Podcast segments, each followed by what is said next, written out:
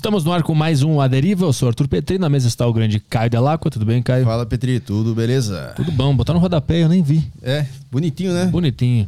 Maravilha. Aquele detalhe que, que faz diferença. Aquele detalhe que ninguém vê, mas faz diferença. Uhum. né? Inclusive colocaram atrás da cortina também, onde ninguém vê mesmo. Ah, é? Mas faz diferença. Não é faz diferença. Fica mais caro. Avisos, vai lá. Uh, galera, quem quiser mandar perguntas aqui, mandar áudios, uh, interações com convidados, podem mandar pelo Telegram do Saco Cheio TV. Vou mandar o link aí no chat aí para vocês acessarem. É Saco Cheio TV, plataforma com podcasts bons demais pro YouTube. Você entra lá e assina e tem acesso ao grupo do Telegram, que é onde a galera interage e manda perguntas aqui no Aderiva. É isso aí, vocês podem assinar lá, Saco Cheio TV. Boa, e você que está no YouTube não precisa mandar super chat. Não mande super chat, mande apenas uma pergunta boa que a gente vai ler se ela for boa, tá bem? Se você quiser mandar um super chat, pode mandar, mas não é garantia de nada. É bom avisar, né? O pessoal fica meio brabo. Fica meio, não leu minha pergunta. É. Tem que, tem, que, tem que falar esse recado sempre pro pessoal entender que a gente não lê superchat, a gente lê pergunta boa. É isso aí? É isso ah, aí. E também é arturpetri.com barra agenda. Semana que vem eu tô no Paranã, Ponta Grossa, Maringá e Londrina. arturpetri.com barra agenda. Só entrar lá e comprar os ingressos. Tá bem? Então vamos lá que o convidado de hoje é o Gabi Cielice, comediante e músico. Tudo bem, Gabi? Obrigado pela presença aqui no Aderiva. Olá, Petri. Tá nervoso? Eu tô, eu tô, eu tô muito nervoso. Eu, eu, eu, eu não fumei maconha pra vir, eu já te falei. Aham. Eu. Porque eu achei que eu, ficar, eu ficaria meio lerdo. Só que agora eu tô, eu, tô, eu tô muito rápido. É a primeira vez que tu aparece publicamente depois de toda a história? É a primeira vez que eu apareço publicamente depois do meu cancelamento. E tá fazendo show de volta? Tá fazendo comédia de novo? Como é que ficou essa parte? Tô faz... eu, eu voltei a fazer show agora. E o primeiro show que eu fiz foi no. Foi um pouco antes da pandemia. E aí foi um show na Roosevelt, que eu lembro que eu, eu subi no palco, assim, tipo, segurando o microfone, assim, tipo, tremendo. Eu falei, eu sou o Gabriel, eu conto piadas. Aí eu comecei a contar piadas assim, eu. Aí eu consegui contar piadas e sair correndo do palco. E- Mas isso foi no meio da, da, da não, história? foi, foi logo depois do cancelamento, um pouco, um pouco depois, assim, ó, teve cancelamento, e aí eu. Foi em 2018. E aí eu voltei a, pro palco, assim, final de 2019. Ah, tu ficou um, um ano, um ano fora. É, um ano fora. Aí quando tu voltou, tu ficou com medo de. de- Cara, eu Você fiquei. fazer alguma coisa? Eu fiquei com medo de jogarem ácido na minha cara. e eu ficar. Eu ficar parecendo. Deformado. É, Michael deformado. Jackson. Sim. Ou. Tem até um filme lá de comédia. Que o. Comédia de máfia que o. Um cara, tipo, ele queima, assim, ele explode no carro. Aí tem uma cena dele com a cara toda queimada, assim, comendo uns pedaços de figo, assim. As pessoas em volta dele começam a vomitar de nojo de ver ele comendo figo. Figo não é.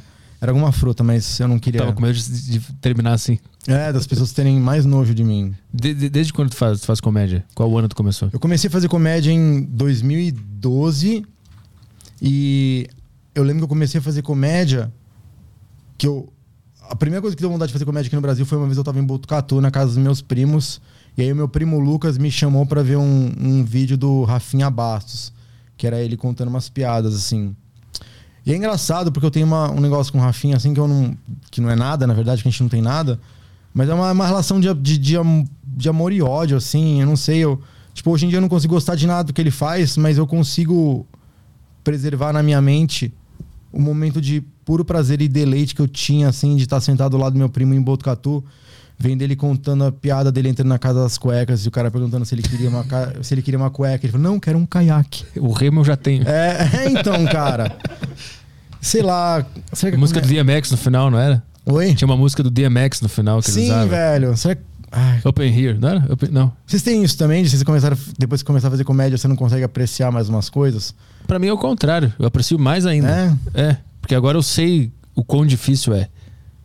Ah, então eu entendo o que, que o cara tá fazendo, o que ele tá tentando fazer, as dificuldades e tal. Tá, você é uma pessoa melhor do que eu.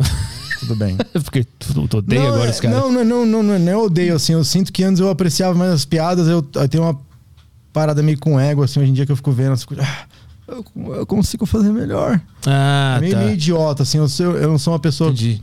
com um ego Eu, chato. eu tinha isso não- antes de começar a fazer. De olhar os caras fazendo e eu ficava. Ah, Eu tinha muita inveja de- e um pouco de medo de você quando a gente se conheceu. inveja, eu não tinha nada. Tu tinha ganho Multishow já. Eu, eu era só um cara. É muito louco, tipo, que a gente se conheceu fazendo show no Sul, a gente começou a intercalar uns shows assim. Eu abri, eu abri dois shows teus lá no Sul. E aí teve um show que a gente foi fazer junto no no Bárbaro Cervejaria, que era uma união do meu público e do seu. Na verdade, era um Ah, show é seu. É, era um show seu. Você era convidado, aí eu fui fazer. Só que tinha um, um público seu, assim. E eu lembro que nesse show, cara, eu tava muito intimidado, porque na minha cabeça tinha um negócio, nossa, tipo, na minha cabeça eu te via como um comediante, assim. Hum, Tipo, superior e inteligente, assim, que não quer ser amigo de ninguém, assim, que você- tem já o seu próprio negócio e que era uma parada, tipo, não sei se ranzinhos é a palavra certa, mas era um negócio meio, tipo, meio fora, totalmente fora da cena stand-up. Você vinha numa linha Aham. sua meio, não é underground, mas era um, era um pouco sombrio, assim, sabe? E aí eu lembro que a gente foi fazer show junto, assim, eu, eu, eu achava que seu público me odiava, assim. E eu lembro da gente estar no Barbas, eu lembro de eu estar no palco, eu lembro da luz na minha cara. E eu suando, assim, tipo, nervoso, assim, contando as piadas, assim, e pensando, nossa, o público do Petri deve estar me odiando. Eu lembro disso, tá todo mundo rindo e se divertindo. Nossa, cara. Eu, eu lembro que. Uma, olha, uma coisa boa do cancelamento ter acontecido comigo, tipo, a única coisa, na verdade, é que. Uma das únicas coisas é que, cara, eu tava virando um militante chato. Eu tava Hum. virando, assim, sabe? Se eu não tivesse sido cancelado, eu ia me tornar um comediante. Um cancelador. Tu já tá no minhoca agora. Tô brincando. brincadeira. Brincadeira, brincadeira. Provavelmente. tipo. Cara, foi uma boa resposta. Já tá lá em cartaz toda semana. Sim. Brincadeira, Patrick. Amo vocês aí. É, o... Al- Alguém, alguém me mandou uma mensagem esse dia assim, cara, por que você não, não faz uma música do Patrick que fala, tipo, conheci uma minhoca que tinha espírito de cobra? Eu achei isso muito interessante. achei isso divertido. É, e aí eu lembro que, tipo, antes do cancelamento eu já, eu já tava vindo uma ideia de, ah, de comédia alternativa e que não pode fazer piada misógina, machista, não pode fazer piada opressora, não pode. E, tipo, Pode bater pra, pra baixo. todo é, nada assim. É tipo, tipo todo, to- toda a vida é linda, o ser humano é lindo e a gente vai rir e, e- e caminhar nas nuvens rosas, tá ligado? E, e- tipo, não é assim, sabe? Tipo, meu, comédia definitivamente não é assim. E eu, eu tava me tornando um cara assim, só que eu sabia que no fundo eu não era aquilo. E aí eu lembro que eu tinha um pouco de público que tava indo um pouco pra esse lado de, ah, legal, o Gabi é militante. E eles gostavam. Aí, eu, aí eu te levava no show junto. Aí, tipo, eu me divertia vendo. Eu gostava muito de ver seu show. Eu gostava, eu ria. Porque era um negócio que você ficava meio, meio proibido, assim. E eu lembro de você entrar no palco, tipo, falando, tipo, que o pinto era bem melhor que o clitóris, tá ligado? E o clitóris sim. era uma... Cara, eu ria muito. E eu ficava, tipo, olhando pro meu público, assim, o público com alguma cara, tipo, olhando, olhando assim, meio, tipo, sem entender o que tava acontecendo. Mas tinha uma galera que gostava também, mas tinha uma galera que me acompanhava que era mais, tipo. Era meio, eu lembro que era meio, meio. Eu lembro um que eu fiz contigo lá em Porto Alegre, num, num, num bar. Lembra qual, qual era o bar que tu fazia lá em Porto Alegre? Era um que tinha uma escadinha e subia. Ah, e sim, um... é o, era o Rock and Soul. Isso, Rock and Soul. Eu lembro desse aí que foi. A plateia ficou bem dividida. Só que depois que eu saí do palco, uns três caras uh, bateram em mim e falaram, pô, legal pra caralho. E algumas pessoas não tinham gostado. Era uma experiência. inter- Eu tinha três meses de comédia também, né? Eu não, não dominava. Ainda não domino hoje, mas eu não sabia exatamente o que, que eu tava fazendo. Então é normal perder o, o público. Se nem eu sei o que eu tô fazendo ali. Não, mas eu, cima, eu, né? eu adorava, cara. Eu, teve um em Novo Hamburgo que a gente fez junto. Foi, esse foi o mais difícil. Tem uma foto no meu Instagram até hoje, desse dia aí. Esse foi muito difícil pra você e pra mim, velho. Eu Foi- lembro. Nossa, assim, eu lembro que eu tava vendo você fazer, eu tava tipo, nossa, Petri tá se fudendo muito. Aí eu subi depois e foi muito difícil, assim, tipo, sei lá, não sei o que tinha acontecido naquele show, velho. Eu- eu- o lugar era meio esquisito também, porque o palco era dentro de uma cerquinha, assim. Tinha, um- É, tinha uma muretinha. E umas mesas de sinuca e. E não dá pra ver ninguém na plateia, uma escuridão, assim. Era, era- E as pessoas estavam no chão. Eu Sim. lembro disso, elas ficavam sentadas no chão também. O que já é esquisito pra comédia, né? Tem que estar muito confortável pra tu conectar com o cara e tal. Mas esses shows são legais pra caralho. É, porque é que tu meio- aprende meio a fazer. meio que te constrói, né? Se você fica só em teatro e a foco de luz em você perfeito e só aplauso, tipo. Você não vai estar pronto pra um momento estranho, assim, sabe? É, tu aprende na- nas situações ruins, né? É, então, fazendo show difícil. Pô, eu fiz o show João, João Pessoa, agora explodiu a caixa de som no meio. Nossa. Queimou a mesa, deu um, deu um pum, explodiu o negócio. Aí desligou o som, queimou a mesa e eu tive que começar a fazer o show sem microfone. Hum, Como se fosse um padre. Nossa, que morte horrível. Mas foi bom. né? Foi? Foi bom porque eu apre- eu aprendi a ter que Ah, lidar com ah, aquela, esse aquela poder, parada né? ali. né? Usar esse poder de tipo de ah. Agora eu tenho que me virar. E aí, Sim.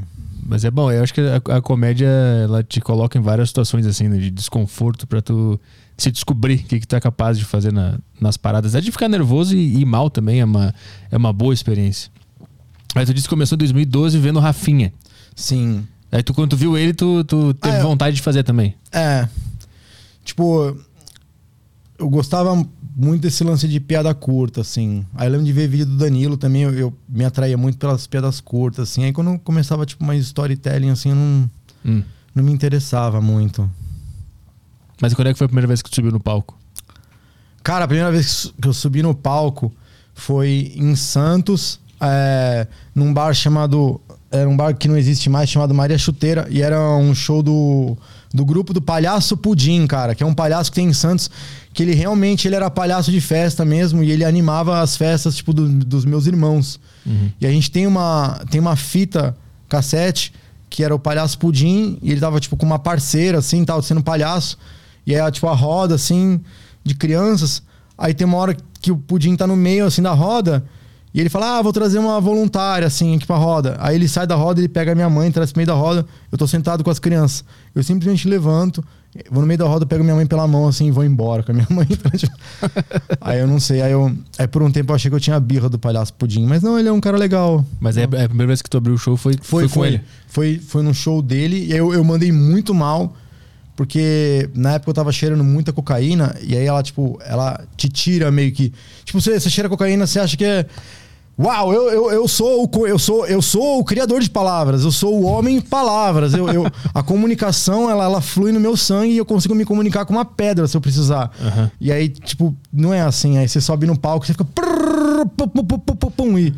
E aí ninguém entende nada, assim. Aí eu lembro que eu subi no palco, aí eu contei um monte de piada e as pessoas, tipo, não riram de nada, assim. Aí eu, eu saí de lá. E eu levei um monte de amigo no show. Primeiro show eu levei um monte de amigo, assim e tal. E aí eu, Ficou, tu ficou nervoso pra entrar no palco? Ou tu tava anestesiado pela cocaína? eu tava anestesiado e confiante com um blazer, assim, me sentindo. tipo, incrível, assim, sabe? Comediante experiente, já 30 é, anos de eu tava- carreira. é, então, tipo, eu vou subir ali e eu, tipo, eu vou manifestar a comédia pras pessoas. As pessoas vão ver comédia de verdade. E aí eu não foi nada disso, assim, foi horrível. Eu fui mal pra caramba e aí eu saí do palco e fiquei com vergonha de fazer contato visual com os meus amigos, assim. Mas o que, que te levou a, a, a seguir fazendo? Ah, era. Eu, eu gostava muito de Blink. Hum. Sempre gostei muito de Blink.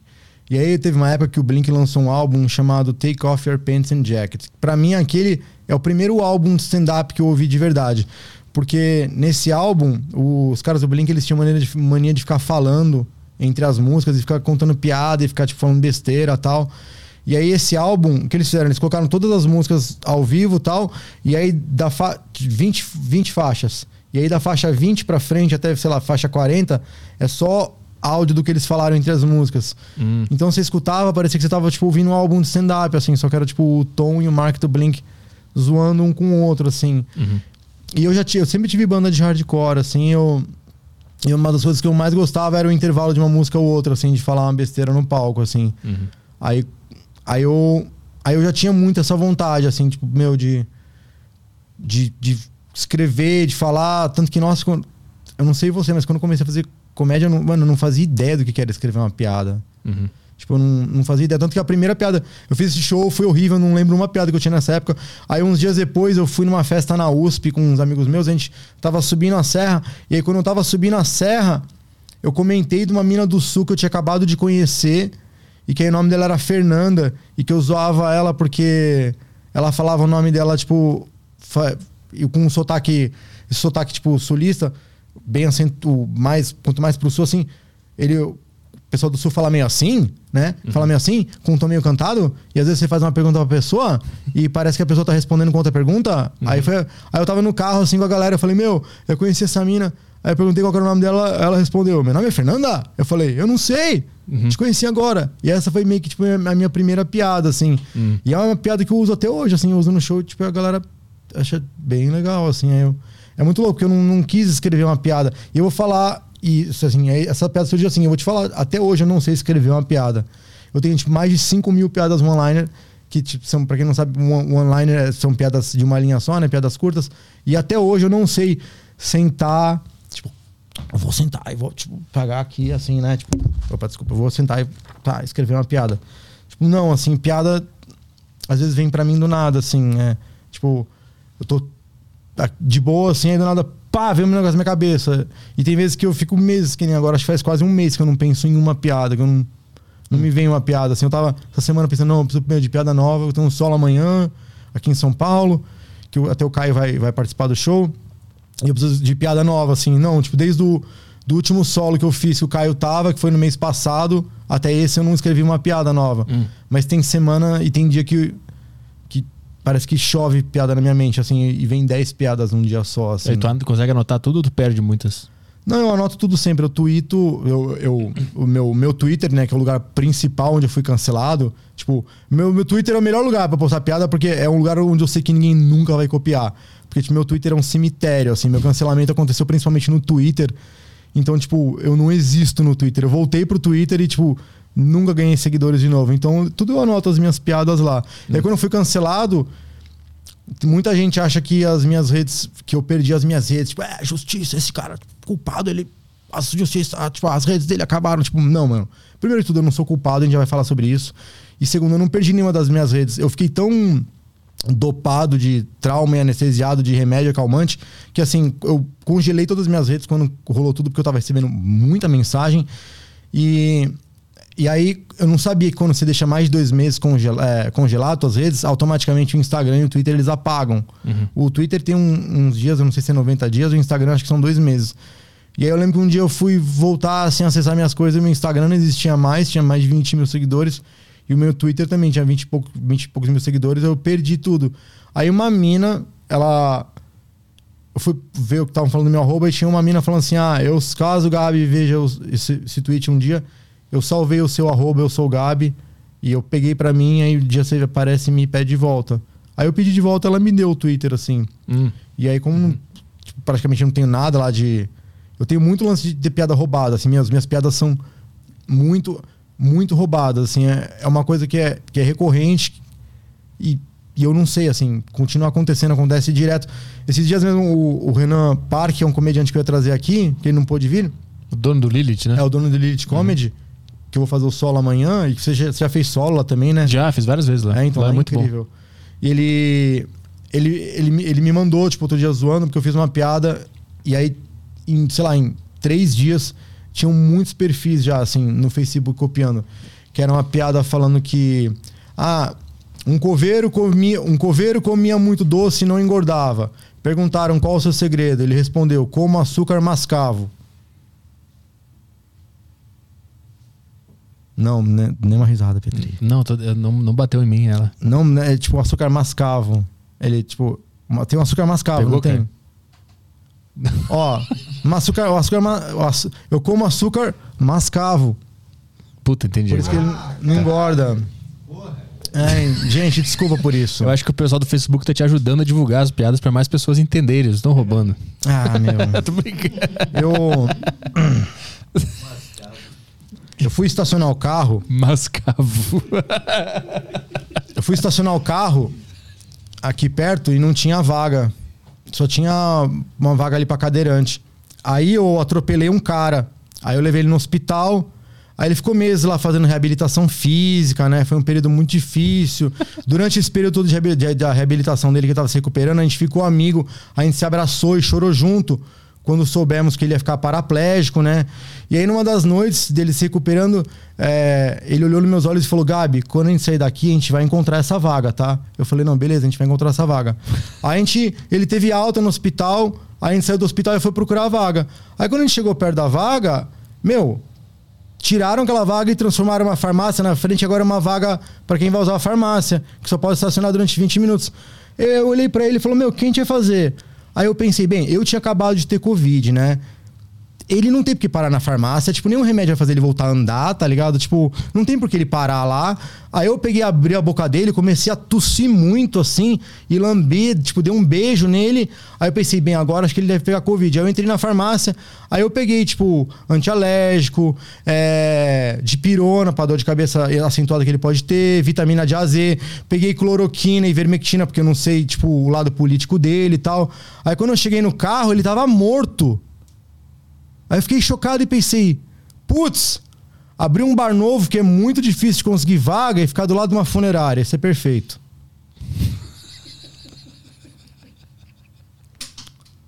É isso. Eu tava vindo. Eu, eu- é verdade, eu. Eu tava vindo com, eu tava com muita raiva vindo pra cá, assim, pra falar do cancelamento, de falar de algumas pessoas tal, falar do Rogério Vilela. Só que aí eu, houveram duas coisas que meio que me oprimiram e me baixaram a minha bola um pouco. Um, É. que eu quase participei de um engarrafamento de carros, que, tipo, foi um monte de carro na imigrante, isso aconteceu agora, tipo, um monte de carro, tipo, bateu, tipo, atrás de eu tava dirigindo, aí. Isso é verdade, tipo, agora não é piada, é verdade. Eu tava dirigindo, aí um carro da minha. Eu tava indo mó devagar, porque eu tava, tipo, escutando áudio de um monte de amigo e do meu advogado, tipo, falando, meu, calma, vai lá, tipo, não, não taca fogo em todo mundo, tipo, vai com calma tal. Aí eu, beleza, aí eu vim assim, com calma, escutando assim, 80 por hora. Aí o carro da minha frente virou pro lado, aí um outro carro virou pro lado, aí tinha um carro parado assim com um triângulo, né? Aí eu consegui frear numa boa, assim, freiei, parei, o carro de trás freou, aí escutei outro carro de trás freando atrás dele. No que o outro parou, eu comecei a escutar pá, pá, pá, pá, pá, pá, pá. Sério, tipo, uns 10 carros assim bateram. E aí eu peguei, virei pro lado, aí eu fui embora, eu parei, parei falei com um policial, eu falei, meu, teve um engarrafamento sinistro ali, acho que deve ter dado alguma merda, tal, não sei o quê. Aí eu peguei e vim até aqui, eu saí do carro e tava, tipo, mó frio. Aí eu... Acalmou. aí eu acalmei um pouco. Então o acidente de alguns foi a tua, a tua meditação. É. Então, Esses caras sacrificaram seus carros pela tua paz. sim, elas deviam estar mexendo no celular a 100 por hora. Escutando o episódio da deriva. Do cara de ontem. Mas quer falar da, da, da história agora ou, ou tem o prêmio Multishow de, hum- de humor antes? Ah, não. É, é o, o- Porque acho que tem, tá meio que ligado, né? Que a tua, é, a tua tu- fama. tudo meio que um. Acho que uma- um pouco de uma sequência, assim. Eu. Primeiro, eu entrei, teve o prêmio Show do Humor em 2015. Que eu fui participar e todo mundo falou pra eu não participar. Tipo, porque falou, meu, vai ser uma humilhação. É, você, lógico, você nunca vai ganhar isso. Tipo, eu nunca esperava que eu fosse ganhar. Só que eu tava em São Paulo, eu tava contando com esse lance de contar piada de graça na rua e tal. E eu, eu lembro que na época eu tava, tipo, muito fudido, sem grana. E eu tava com só um All-Star que tinha um buraco, assim, tipo, debaixo do tênis. Aí eu falei, mano, é uma mansão que eu vou ficar uma semana, tipo, comendo de graça, porque tem cozinheiro lá tal. E é no Rio de Janeiro. Eu nunca tinha ido pro Rio de Janeiro. Aí eu falei, mano, eu vou. Nossa, eu lembro que eu cheguei, cara, eu fiquei muito intimidado, porque no primeiro dia que eu cheguei, tava todo mundo montado nos personagens. Tipo, ensaiando pra lá e pra cá. Todo mundo tinha um agente, tá ligado? Tipo, do lado, assim, tipo, revisando o contrato e falando com, com a produtora do Prêmio Multishow de Moro. E eu era o cara, tipo, de xadrez, assim, fumando maconha em volta da piscina, assim, tá ligado? Tipo, Ah, vocês ficavam tudo numa casa durante a semana todo inteira? mundo numa casa, menos o- as pessoas que moravam já no Rio de Janeiro, assim. Ah, entendi. Tipo, o Rafael Portugal, ele não, não tava na casa, ele foi lá, tipo, alguns dias. Quem que tava na casa? Tava eu, um, um rapaz chamado Rômulo Belotti, que se apresentou no Rio de Janeiro. É, no Rio de Janeiro. É, Mas de, cara, de- de que ficou conhecido tem alguém? ah, não, eu não, não, tô lembrando agora o nome. Ma- Mas o, o- a dinâmica da casa tinha alguma coisa a ver com o programa ou não? Era só ficar Não, numa casa? Era, era, era uma, era uma casa com, tipo, uns 20 e poucos comediantes. E era uma casa grandona que tinha, tinha cozinheiro lá tal, não sei o quê. E o diretor, que aí basicamente ele ficou, tipo, o dia inteiro, tipo, que a gente chegou lá falando, tipo, bem do Paulo Vieira, assim. E Hum. falando como que tinha- ninguém é- nunca ali ia ser muito bom como o Paulo Vieira. Não tô falando mal do Paulo Vieira, achei ele, tipo, incrível, achei ele um puta músico, assim. Eu lembro a primeira vez que eu troquei ideia com ele, que, tipo, foi num camarim do, do, do, do Extinto Comedians lá tal, que eu tava tocando música minha, assim, com violão. Ele, pô, cara, da hora suas músicas tal, não sei o quê. Legal a melodia tal. Pô, posso provar teu violão? Aí ele pega o violão e começa a cantar o bagulho mó angelical, assim, sobre as dores humanas, de um negócio de uma forma mó real, assim. Eu fiquei, me senti mó humilhado, assim. Falei, ah, tá bom, tudo bem. Desde o início já usava violão ou, ou tu botou isso no meio da Cara, de- trajetória? desde o começo. Inclusive, depois eu queria. Eu não sei se eu vou lembrar pra tocar, porque eu vou colocar de novo no Spotify, porque uma das coisas que aconteceu do meu cancelamento, que eu fui muito idiota, eu tinha uma música. É, tá, melhor seguir uma ordem numa linha do tempo, né? Beleza. Aí teve o prêmio Show de Humor, e aí eu, aí eu ganhei o prêmio Show de Humor, que foi um bagulho meu, completamente surreal pra caralho. Primeiro porque o último episódio, tipo. Lógico, ele, o, o Rafael Portugal tem o mérito dele. Ele tava. Pra mim, eu vejo que o Rafael Portugal e eu, a gente tava meio que um pouco no nosso auge, assim, sabe? Tipo, de movimentação e criação e Hum. um negócio muito louco, assim. Tanto que depois dessa fase, tanto eu e ele, a gente começou tipo, a entrar nessa gordura normal de adulto, assim, tá ligado? Que, tipo, que o Rafael Portugal já não é mais aquele cara fininho, magrinho, que era só um palito de pessoa e uns dentes, assim, tá ligado? E eu não sou mais, tipo, o cara magrinho, que eu era barbudinho, que fazia música, tipo, o tempo todo, assim. E a gente tava meio que no auge, os dois, assim. Afinal, foi vocês dois? Afinal, fui eu e ele. E, cara, tipo, lógico, ele conquistou tudo.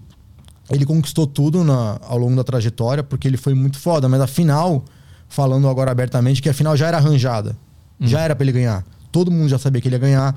Os juízes já sabiam, ó, o vencedor vai ser o Rafael Portugal. Ele vai vencer, aí depois aqui vai Hum. ter um lance dele com o Porta dos Fundos, tal, algum canal de televisão aqui, então é isso. Tipo, isso ia acontecer, era notório e era falado. Tanto que quando teve a final, teve uma briga do, do diretor, que era o Pedro, com o Caruso e com o Sérgio Malandro, que eles falaram que, ah, se você não der o prêmio pro Gabi, a gente não vai participar das próximas edições, porque foi ele que ganhou, ele trouxe um negócio diferente, trouxe novo tal.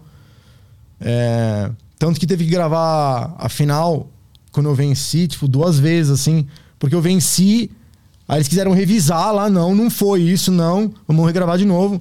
Aí eles voltaram e falaram, tá, tudo bem, ele venceu mesmo, vai. Tu teve que comemorar duas vezes. É, tipo, duas vezes eu fiz. Que na- quando eu ganhei, eu fiz uma cena mó emotiva, assim, baixando, assim, abaixando o violão, tipo, ai, eu consegui, caralho. Aí quando foi de novo, eles falaram, ah, vai, agora você abaixa de novo, assim, abra... Aí, e todo mundo me olhando assim, a plateia, eu, eu abaixando, assim, tipo, e todo mundo ali sabendo que, que não era aquilo. Aí beleza, aí eu ganhei o prêmio de show usando a temática do, do meu álbum Músicas para as Namoradas. E foi aí que toda a merda começou a acontecer, assim. Hum. Na época eu fazia parte de um, de um grupo lá famoso do, do, do, do Facebook chamado Electronic. E ali, tipo, sei lá, fazia muita fama naquele lugar. E eu fazia umas coisas idiotas que eu hoje em dia nem faria como comédia, assim, tipo, umas piadas idiotas, umas fotos idiotas e tal. Tipo, eu, eu, a internet tá aí, eu tenho que falar. Tipo, eram fotos encoxando objetos inanimados, tá ligado? Tava rolando uma época. Tava Ah, Isso é bom, pô. Engraçado. Tá- Tava rolando na época, tipo, uma, uma grande repercussão tipo, ah, de, de homens encoxando mulheres no metrô. E isso era um bagulho horrível tal. Tipo, no grupo. Era um grupo também de humor pesado, mas era bem militante. E era, todo mundo tava re- compartilhando notícia, tipo, repudiando. Aham. Aí, tipo, eu falei, aí eu, eu, na época, mó idiota, coisa que eu não faria hoje em dia, tipo, mas pensando bem, porra, eram paredes, tá ligado?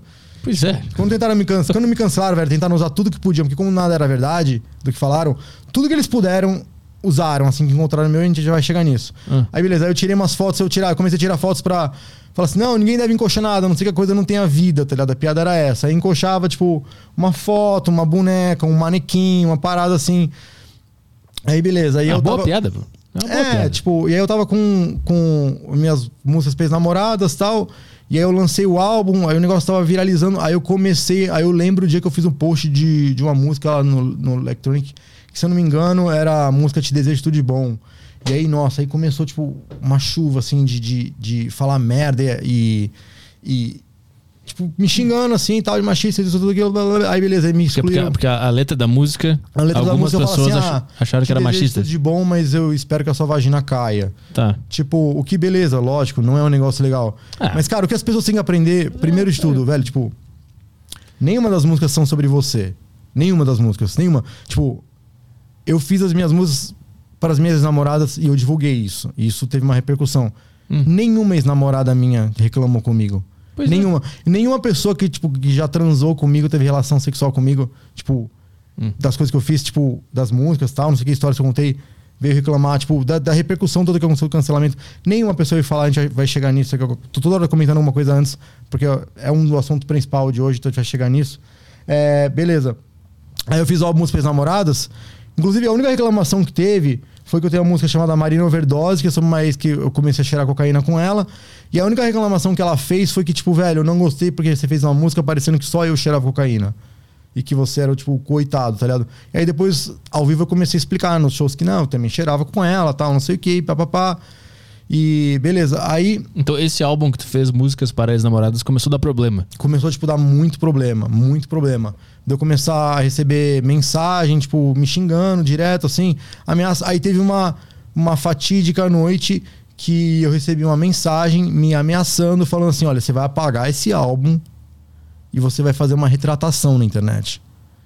E, e é isso, você vai apagar e você não vai postar mais nada disso. Mas de quem vem essa mensagem? Uma, uma, uma menina mandou essa mensagem. Não era o perfil anônimo, era uma pessoa mesmo. Era uma pessoa, uma pessoa mandou essa mensagem. E aí eu.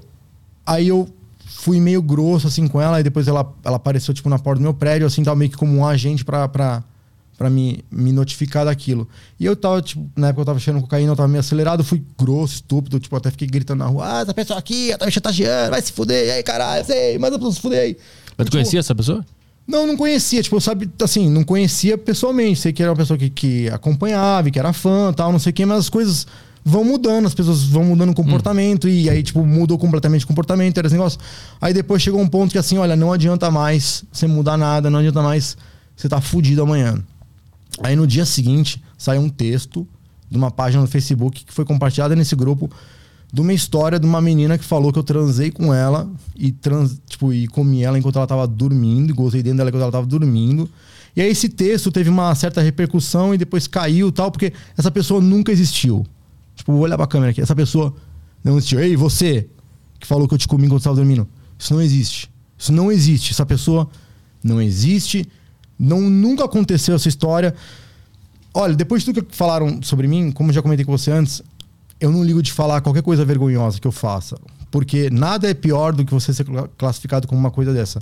Alguém falar que você abusou de alguém, que você estuprou e você não ser essas coisas. Porque esse tipo de coisa acaba com a sua vida. Qualquer pessoa que já transou comigo ou que tem tido relação sexual comigo, cara, sabe. É é meio humilhante isso que eu vou falar agora, mas é porque, como eu disse, qualquer coisa é menos pior. Mano, eu não faço sexo assim. As pessoas me conhecem. Eu sou um cara completamente, tipo, meloso na cama, que eu fico pedindo a pessoa, tipo, olhar no meu olho e alguma hora, tipo, durante o sexo eu, eu mamo no peito da pessoa e, e quase chamo ela de mamãe, tá ligado? Tipo, eu não sou esse cara, tipo, que é safado e vai e come a pessoa dormindo. Isso nunca aconteceu. Aí, beleza, esse texto teve uma boa repercussão, me fudeu legal. Mas nesse texto já, já dizia que essa menina era menor de idade? Que? Nesse Não, texto não, era de maior, essa fictícia. Não, é, pessoa. fictício, aí Entendi. depois começaram tipo, a inventar outras coisas, porque não foram.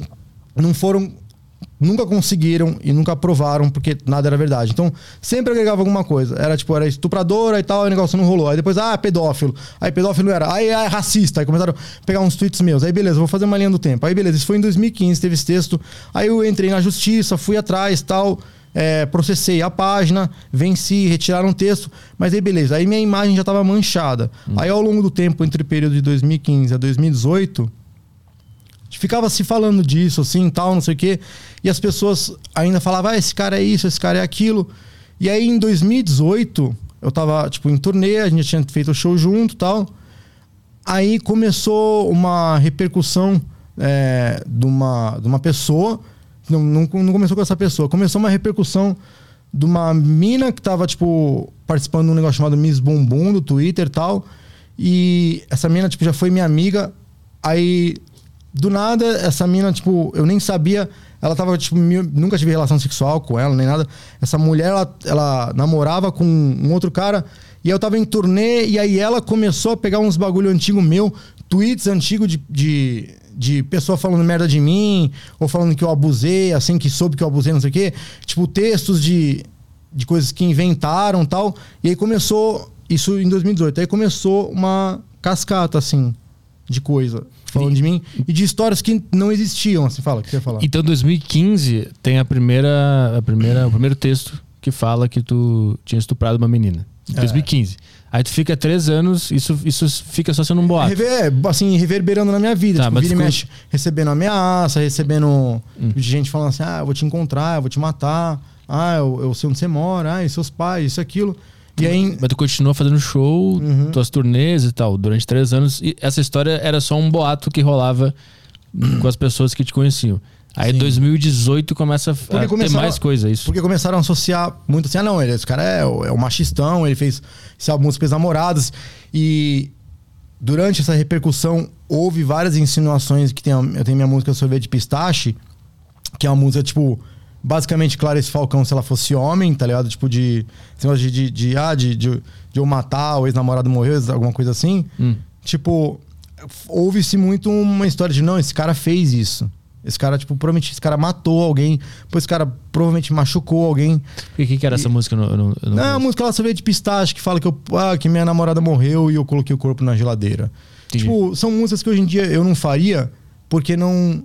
Não, tipo, ah, não, eu amadureci. Tipo, não, não é isso, velho. É porque houve uma. 2014, 2015, tinha uma certa linha de humor é, sombria no Brasil que, a- que ouvi, haviam milhares de tweets, gente fazendo, tipo, piadinhas, tipo, ah, de meu, meu ex, minha ex tá no porão, tá ligado? Aham. Era muito isso. Esse álbum é meio que essa vibe, assim. Entendi. E aí, isso construiu uma linha, tipo, das pessoas, tipo, falando, não, esse cara é um, é um machista, é um merda, e aí teve esse texto, não, esse cara é um estuprador, e aí fazia show, tipo, sempre tive muito público menor, tal, não sei o quê, e as pessoas, tipo, começaram a falar que, que eu, tipo, 2018, tipo, come- quando começou a, a saiu a- essa menina, tipo, que fez mil Miss Bumbum, foi lá, ela começou a pegar uns tweets antigos, pegou essa história antiga desse texto antigo, começou a reverberar isso, e ela tava com muito alcance. Aí começaram a falar, tipo, várias coisas que não existiam, assim, coisas que você, eu falando assim com você, fica até mais fácil eu relembrar, assim. Mas eram, era tipo histórias, assim, tipo, ah, ah, não, acho que esse cara fez isso, aquilo. E, tipo, e começar a me- chamar, tipo, de estuprador e pedófilo e coisas que, velho, que eu não sou. Que, que tipo não de acusações estavam fazendo? Ah, não é, não é, tipo... Eu tô falando assim, tipo, não tô gaguejando, não tô nada, não tô nervoso. Hoje em dia, eu falo desse assunto com maior leveza. Porque eu demorei muito pra conseguir falar desse assunto. Então tudo é...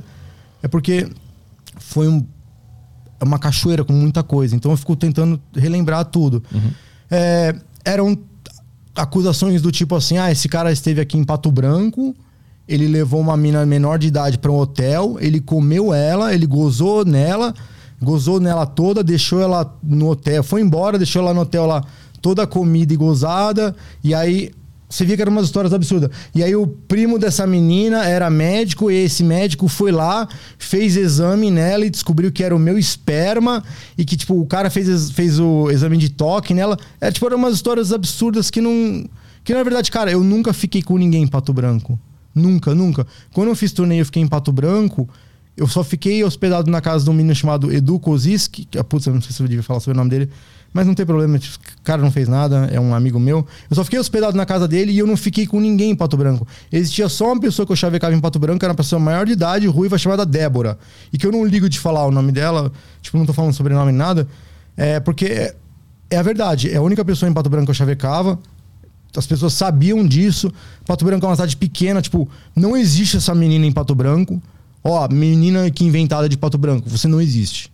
Não existe. Essa pessoa não é, ó, eu sou a pessoa de Pato Branco. Não, não existe. Foi um bagulho, tipo, inventado e aí começou, tipo, uma sequência, assim, de pequenas histórias aleatórias. Tipo, ah, uma vez esse cara tava contando piada de graça na Paulista tal, e ele pediu pra ver o peito da, de tal menina. Tipo, uns bagulho. Cara, uns bagulho que eu, eu nunca fiz. Eu contava piada de graça na rua, eu ficava lá contando piada, as pessoas passavam. E eu contava piada, tipo, eu não fazia, eu não fazia nada disso. Eu não. Mas por que, que tu acha que isso aconteceu? Por que, que essas pessoas inventaram essas histórias? Cara, porque soa-se muito certo na hora que você vê um hype acontecendo é, contra um negócio, que nem o lance do, do Monark. É lógico que o cara tá errado de falar as paradas que ele falou de nazismo e de. Esse negócio que ele falou recentemente, tipo, absurdo, tipo, de não ver pornografia, ver pornografia infantil, tudo, tipo. Mas eu não. Eu não tô na internet, tipo, Monark, filho da puta, tal, não sei o quê.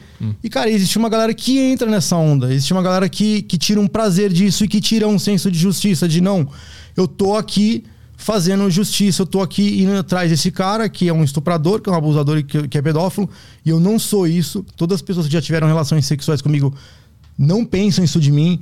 Todas as pessoas que já tiveram relações sexuais comigo quando tudo isso aconteceu, me mandaram mensagens aterrorizadas, porque elas falavam, meu, por que estão fazendo isso com você? O que, que você fez para estarem fazendo isso com você? Porque você nunca fez esse tipo de coisa.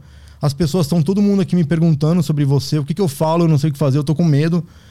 E, e desse grupo, assim, existia um grupo de pessoas. Existia um grupo de pessoas que estavam criando print falso também e pegando coisas fora de contexto. E durante o período que eu comecei a processar as pessoas, algumas pessoas se arrependeram e viraram de lado e vieram e me deram print. Eu tenho print de, que nem aí foi uma, uma ó, eu tenho um, um limite jurídico de coisas que eu não posso falar, porque tem processo que aconteceu em é, segredo em justiça, é, tem processo que tá finalizando, tem processo que já finalizou e mas eu eu vim aqui para isso, então assim, eu não tô aqui para esconder, então eu vou falar algumas coisas. É, É, putz, eu perdi o que eu tava falando agora por último antes. Do- dos processos. Sim, mas Dos antes prints. disso. É, dos prints, beleza. Eu tenho print de da, da, da pessoa, por exemplo, porque depois que isso aconteceu, uma pessoa foi lá e falou assim: ah, não, ele fez isso comigo, tal, não sei o quê. E é uma pessoa que, velho, ela inventou uma história que não existe, de uma coisa que não aconteceu, e essa pessoa ficou indo atrás de pessoas na minha vida para conseguir coisa contra mim. Por exemplo, eu tenho print de uma pessoa que dessa pessoa que inventou coisa contra mim, dela indo falar com ex-namorada minha, falando assim: "Oi, então, eu sou a pessoa que falou isso aqui do seu ex. Por acaso ele já fez tal coisa? Porque eu tô querendo juntar aqui umas histórias e aí da minha ex fala assim: "Olha, de- dessa ex que ela procura, é uma- é- que é uma ex que não gosta de mim. Ela falou: Olha, eu acho o Gabi um merda, eu não gosto como a família dele op- opera as coisas do mundo, mas o Gabriel nunca fez nada assim comigo. Aí essa mesma pessoa foi falou assim: Não, mas você pode inventar, tá tudo bem. A gente usa mesmo assim. Você tem print disso e isso Eu- tá, eu tenho- tá nos processos. Isso tá, isso tá na justiça, tá ligado? Uhum. E no meio disso tudo, cara, eu não vou ficar aden- adentrando, adentrando tudo, porque assim, eu lancei um podcast falando sobre isso. E assim, eu sofri chantagem de maneiras muito sérias, é, de maneiras bem. Eu falo de maneiras bem ilegais, chantagem é ilegal. E ameaças, e eu tenho provas disso. E isso foram. Isso foi apresentado nos processos. Tudo que aconteceu foi analisado por uma delegada, por uma promotora e por uma juíza Hum. e viram que e elas tendo conhecimento de todo o contexto que aconteceu, viram que era tudo falso, que estavam pegando umas coisas fora de contexto, por quê? Porque começou uma chuva de coisas que era assim, qualquer coisa para incriminar esse cara. Aí começaram, tá, não é, beleza, não conseguiu com estuprador, não conseguiu com pedófilo. Ah, não, mas esse cara é um racista. Vamos- aí começaram a pegar uns tweets antigos de tra... teve uma época que eu comecei a fazer uma teve uma noite, umas duas noites que eu falei assim: "Ah, que eu gosto de gostava de, de humor pesado, tal, que algumas pessoas chamam de humor negro, tal, humor sombrio". Eu comecei a pegar algumas piadas do Anthony Jeselnik e do Dave Attell e traduzir elas.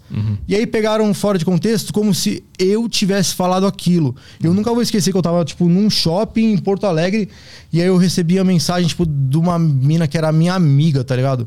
Falando, tenho nojo de você, você é um merda, eu quero que você apodreça na prisão. Porque ela me mandou o print. O print era uma piada do.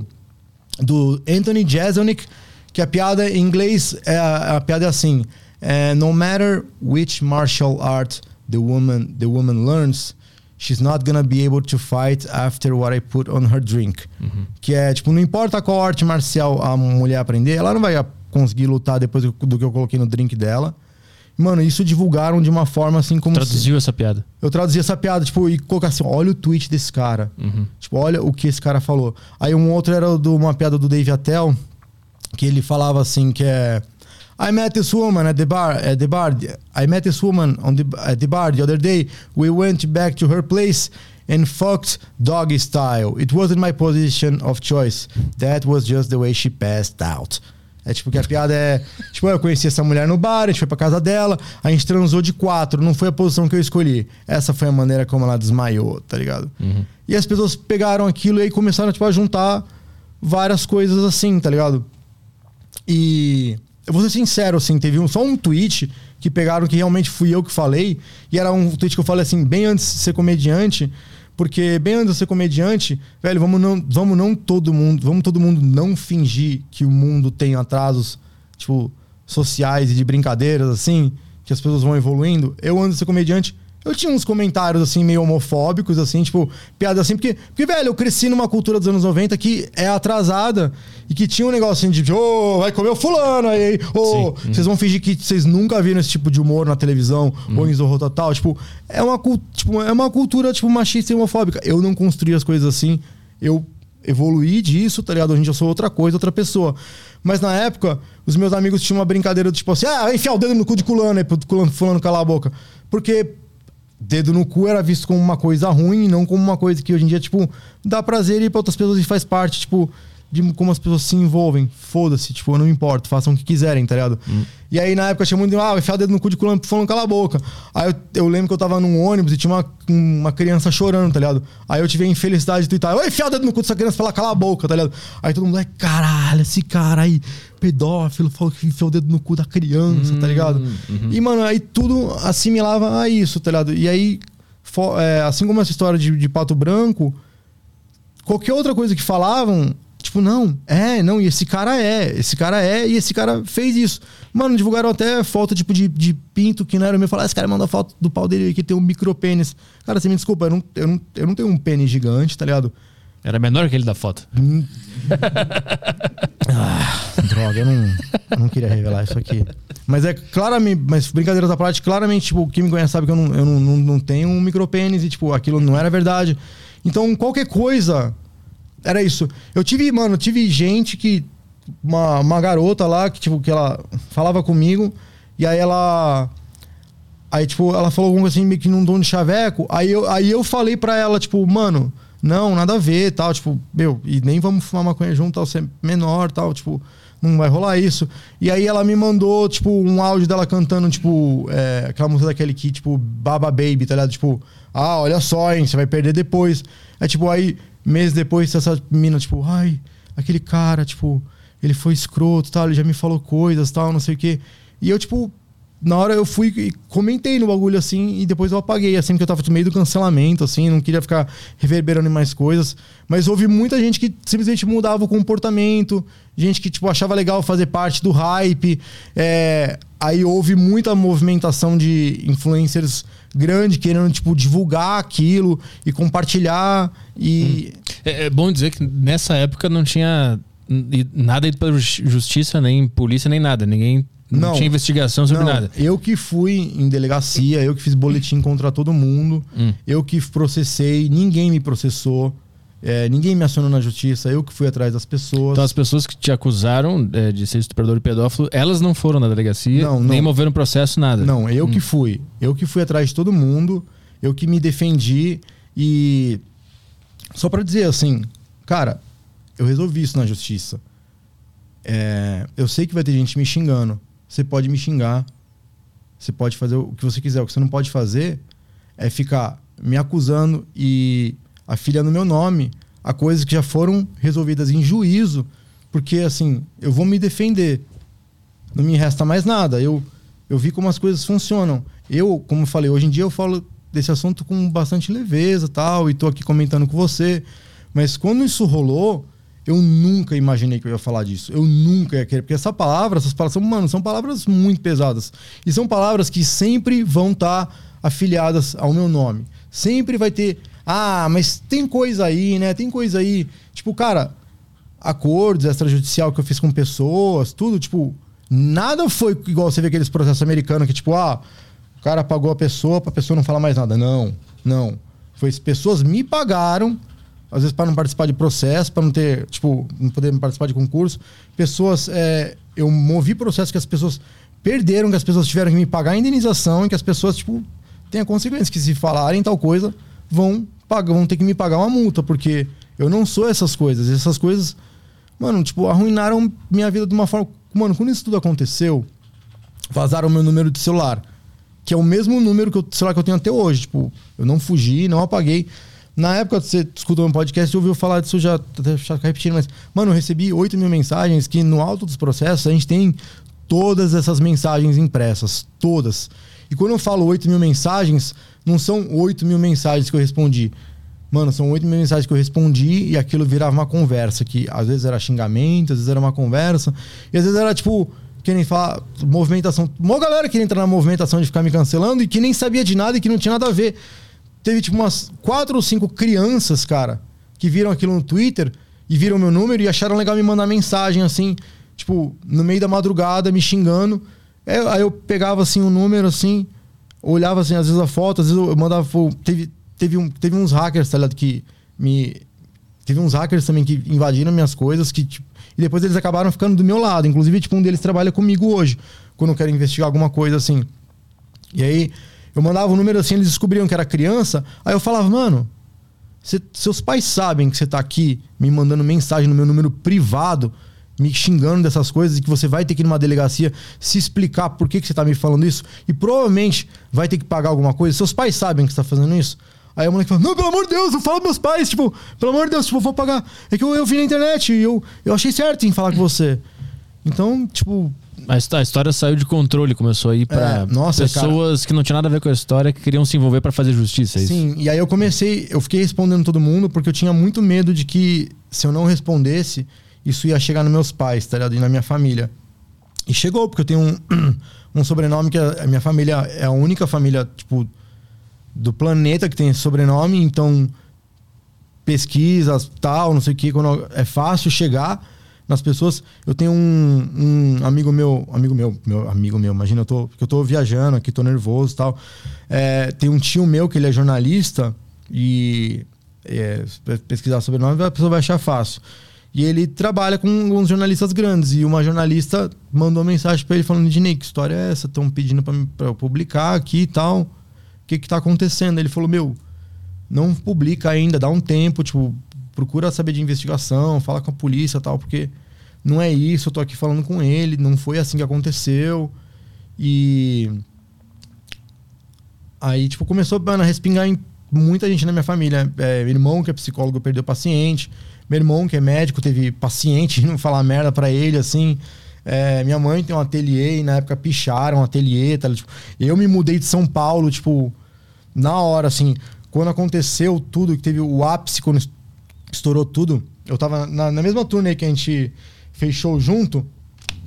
Eu tava ficando em sofá de brothers, casa de amigos tal. Por exemplo, quando a gente fez show em Porto Alegre, eu tava ficando hospedado na casa de um amigo meu, JP. E aí eu tava tudo programa, programando turnê assim, ah, vou ficar num lugar assim meio fudido, dormir em sofá tal. Mas no final da turnê, eu vou pegar um apartamento no Copacabana Palace, mano. Vou alugar um. Não, mentira, não era Copacabana, é um que fica do lado atrás, que também é muito, muito chique, muito caro. Eu vou terminar a turnê que nem rei, tá ligado? Mano, nossa, eu aluguei nesse hotel e aí tava rolando todo cancelamento. Cara, aquele hotel parecia um inferno, velho. Parecia um inferno. Porque era um hotel que o quarto era mó grande, tipo, era um quarto enorme, tanto que a banhe a- o banheiro tinha sofá no banheiro, televisão tal. Só que era um hotel mó chique e tinha umas coisas meio antigas, por exemplo, Wi-Fi, o modem ficava no corredor, então não pegava no, no- na suíte toda. E era uma suíte que era uma casa, mano, e o quarto era lá no fundo. Então no fundo não tinha internet. E aí eu, eu queria ficar acompanhando o cancelamento, assim, tipo, acompanhando as coisas, assim, tipo, sabe, tentar ter um controle. Mas tu tava lidando bem com a história toda ou tu tava não, eu tava, eu, tava, eu tava num estado, tipo, mal pra caralho, Tu de choque. se eu matar tava- nessa, nessa altura? aí? Cara, eu tentei, eu tomei, tipo. Eu tomei uma caixa de roipinol com uma caneca de álcool Zulu com grapefruit, limão e açúcar, velho. Hum. Eu tentei, tive que ir pro hospital e. Mano, eu fiquei. Eu fiquei. é, dopado e retardado durante um. De- depois desse episódio que eu tomei isso, eu fiquei muito tempo sem conseguir raciocinar direito, raciocinar direito. Tive que. Meus pais, minha família me ajudando, assim, fazer. Uhum. É, pra ir no banheiro, umas coisas assim. E eu fiquei tipo, meu, retardado durante um bom tempo, assim, que eu não conseguia pensar em piada, não conseguia pensar nada. Tanto que eu até já falei no podcast, você deve ter ouvido que, é, ouvido que eu fiquei nove meses sem conseguir escrever uma piada e teve uma noite que eu tava deitado na cama, tinha acabado de tomar um remédio pra conseguir dormir e tal. E aí eu tava vendo um documentário sobre Grécia Antiga falando sobre deuses e tal. Aí eu babando assim, pensei, ah, meu Deus, você politeísta, porque eh, vários deuses me odeiam. Aí eu, Aí eu falei assim, caralho, uma piada, eu acho que eu escrevi uma piada. Eu liguei pra um amigo meu, assim, mó feliz, falou, caralho, velho, acho que eu escrevi uma piada depois de tanto tempo. Aí eu contei pra ele, assim, ele falou, cara, isso é uma piada, é uma piada que só você escreveria, assim, então parabéns, conseguiu escrever uma piada de novo. Mas essa tentativa E- de, de, de suicídio foi no meio do cancelamento ou foi depois? Foi depois, quando eu cheguei em Santos. Quando tudo já tinha É. meio que acalmado? Não, assim? não, não, Não? De- demorou muito pra acalmar, velho. Tipo, demorou muito pra acalmar. Porque rolou, e aí eu fiquei. Ficou muito. Eu fiquei muito tempo, tipo, receb...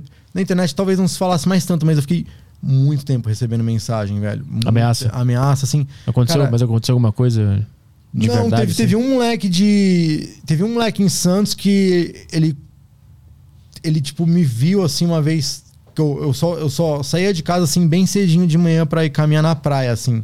Uhum. Aí teve um moleque que me viu, aí eu vi que ele tava me perseguindo, assim, vindo de bicicleta. Aí ele falou, ô, eu sou estuprador de merda, tal, não sei o quê. E foi embora. Eu, porra, eu me senti mó mal com aquilo, assim, porque. Tipo, cara, demorou, assim, na verdade. Tipo, eu. Depois daquilo, eu. Minha vida tentou voltar ao normal. Aí eu comecei um relacionamento. E aí, quando eu com uma, uma garota, e, e nesse. Que hoje em dia a gente não. é, infelizmente a gente não tá mais junto. Mas é. Ela. Ela recebeu muita tipo, ameaça e xingamento no começo do relacionamento, assim. Então, Uhum. isso foi. A gente ficou junto em comecinho em 2020, final final de 2019, comecinho em 2020. E ela nessa época ainda ela tipo ficou ficava recebendo ameaça e gente xingando ela e ela chegou a perder amigos assim que deixava de falar com ela, tal. E porra, isso foi tipo desgastante pra caralho, tanto que quando saiu o resultado dos processos, tudo, né? Que, porra, que demorou pra caralho também, porque essas, essas paradas demoram. Teve. Eu falei, quem quiser escutar depois melhores detalhes, eu falei no meu podcast. Tipo, as pessoas fugiam de intimação. Eu procurava as pessoas que, que nem a pessoa que, que foi lá me acusou. Eu fiquei indo atrás dela há mó tempo. Tá? Tipo, a pessoa fugia, não recebia, não, não, não respondia oficial de justiça. E aí, mano, isso demorou mó tempo, assim. Tá? E aí você pensa, pô, as pessoas que. Né, tipo, pô, se eu tivesse feito mesmo isso, eu estaria preso, tá ligado? Uhum. As pessoas que fizeram isso comigo, que inventaram essas paradas e, e, a, e arquitetaram, as pessoas que fizeram um grupo e, e ficaram, ó, hoje vamos inventar essa história, tipo, que nem esse grupo aí faz parte do grupo que inventou essa história de Pato Branco. São as pessoas que me deram uns prints tal, comprovando que estavam inventando história. Era assim, tipo, não, hoje vamos falar tal coisa. Ah, vem uma galera e fica postando o nome dele, associando a pedofilia, estupro, piada, a palavra gatilho, que quando procurarem vão achar só isso. Tinha muito esse comentário também. Vê o máximo de pessoas que você puder, assim, amigo, twitta, pega o link das coisas, retweeta, comentando, xingando com essas palavras, tá ligado? Porque aí, tipo, isso dá. As pessoas buscam, e aí, tipo, já aparecia. Assim. Mano, teve a noite que eu entrei no, no trending topic do Twitter de São Paulo, velho. Hum. Nossa, mano. E é muito louco, essa noite eu, eu, eu tava em Santos já. E aí, e aí eu, eu ficava, tipo, eu ficava, tipo, mano, as pessoas vão, vão me ver na rua, eu vou ser linchado na rua. Eu ficava, mano, eu ficava. Nossa. Tanto que eu. Um bagulho meio engraçado, não é, não é engraçado, meio peculiar, é que, tipo, quando eu. Eu cheguei, eu cheguei, eu cheguei da, do Rio de Janeiro, né? Aí eu fui, parei para São Paulo para pegar minhas coisas, porque eu. Rolou no Rio de Janeiro, o ápice foi quando eu tava no Rio de Janeiro. E aí eu ia ter um show lá no Rio de Janeiro, até o bar cancelou o show, porque tinha uma galera ameaçando que ela me bater e tal. E aí eu saí do Rio de Janeiro, cheguei em São Paulo. Quando eu cheguei em São Paulo, a frente do meu prédio tava toda pichada, mano. Tipo, estuprador, pedófilo, abusador, racista. E aí, mano, eu lembro que eu fiquei tão em choque que eu, eu não entrei no prédio, assim. Tipo, eu peguei com o motorista e falei, não, me leva direto pra Santos. Aí eu mandei uma carreta buscar as coisas lá. E eu saí de São Paulo, tipo, de vez, assim, na loucura. Foi uma Pra mim, nossa, foi uma tristeza, porque eu tinha minha vida lá em São Paulo, tinha meu apartamento, assim tal. Tipo, era no centro, bem localizado com tudo, perto do, dos lugares pra se apresentar, assim, aí, tipo, num segundo, assim, isso. Por que eu tava falando isso agora mesmo? Mas deixa eu te perguntar, o, o, o contra-argumento das pessoas pode ser. Bom, mas não tem como provar que essas coisas não aconteceram. A pessoa pode ter passado por isso, mas não tem como provar, porque uhum. só aconteceu. Como é que tu responde a isso? Cara, o que eu respondo é que não aconteceu. O que aconteceu foi o que eu sei que aconteceu. O que meus advogados sabem, tipo, da chantagem que eu passei, das pessoas que fizeram chantagem e que lidam com isso ainda, tipo, na justiça, tipo. É difícil falar isso, tipo, ah, tá, mas que não tem prova e não aconteceu. Cara. É, como é que se prova tá, não, mas... um, um abuso, um estupro? É, é difícil, né? Sim, tá, não, mas e o que eu faço? Eu, eu acato e, tipo, uhum. não, tá, beleza, você não, não pode provar, eu não fiz isso, eu não sou isso, então, tipo, vou deixar acabar com a minha vida? Uhum. Não, porque segue-se um padrão. Eu não abuso as pessoas. Todas as pessoas que se relacionaram comigo, elas não se sentiram abusadas as, uh, sexualmente, assim, tipo. Eu falo isso porque tem vários tipos de abuso, né? Tipo, eu já tive briga com eles e falo assim: ah, isso é um abuso psicológico, você fazendo uma manipulação, tal, não sei o quê. Beleza, você aprende as pessoas, a, a, aprende a lidar com as pessoas. Mas, cara, eu nunca passei por isso. Eu nunca fiz, eu não, eu não pratico isso, isso com as pessoas. Eu tenho baixa autoestima, eu sou broxa. Eu, eu, eu, eu tenho acanho de chegar nas pessoas. De, se uma pessoa me fala um não e eu tô com a pessoa, meu, meu primeiro impulso é tipo, ah, ah, não, tá, não, qualquer coisa pra você ficar confortável, qualquer coisa, o que você precisa, tipo, é como eu sou, é como eu sempre lido com as pessoas que tiveram relação sexual comigo todas as pessoas que já tiveram relação sexual comigo têm esse tipo de, de experiência de eu, de eu ser esse cara que, tipo, que até às vezes fica um negócio meio, meio creepy pra pessoa, que, tipo, ah, muito assim, não sou um cara dominante. E, ah, mano, é o, é o padrão de, de cara que eu sou. Não apareceram mais gente na minha vida falando que eu fiz isso. Eu não tenho padrão, eu não fico buscando mina pra mina menor pra mandar mensagem. Tipo, eu não sou assim. E eu eu segui a vida e hum. provando com os padrões do que é construído na minha vida, das coisas que eu fiz e das pessoas à minha volta que, que testemunham, que falam, que defendem. Então, dura- durante o, o cancelamento e o processo, ex-namoradas tuas ou ex-ficantes vieram em tua defesa? Vieram, tanto vieram. na audiência quanto Sim, na publicamente. internet? Publicamente também. Hum. Que, que tipo de defesa tu, tu Ah, teve? não, de de de de estar lá no Twitter tretando e mandando mensagem e De ex-namoradas de ex-namorada minha defendendo e às vezes se estressando ali, xingando as pessoas também, perdendo o controle, tipo, Hum, e- Mas na, na, justiça, elas foram depor também, dizer que tu não era do teu perfil e tal. Isso existe né, Sim, tipo de processo? Sim, sim, existe. Existe.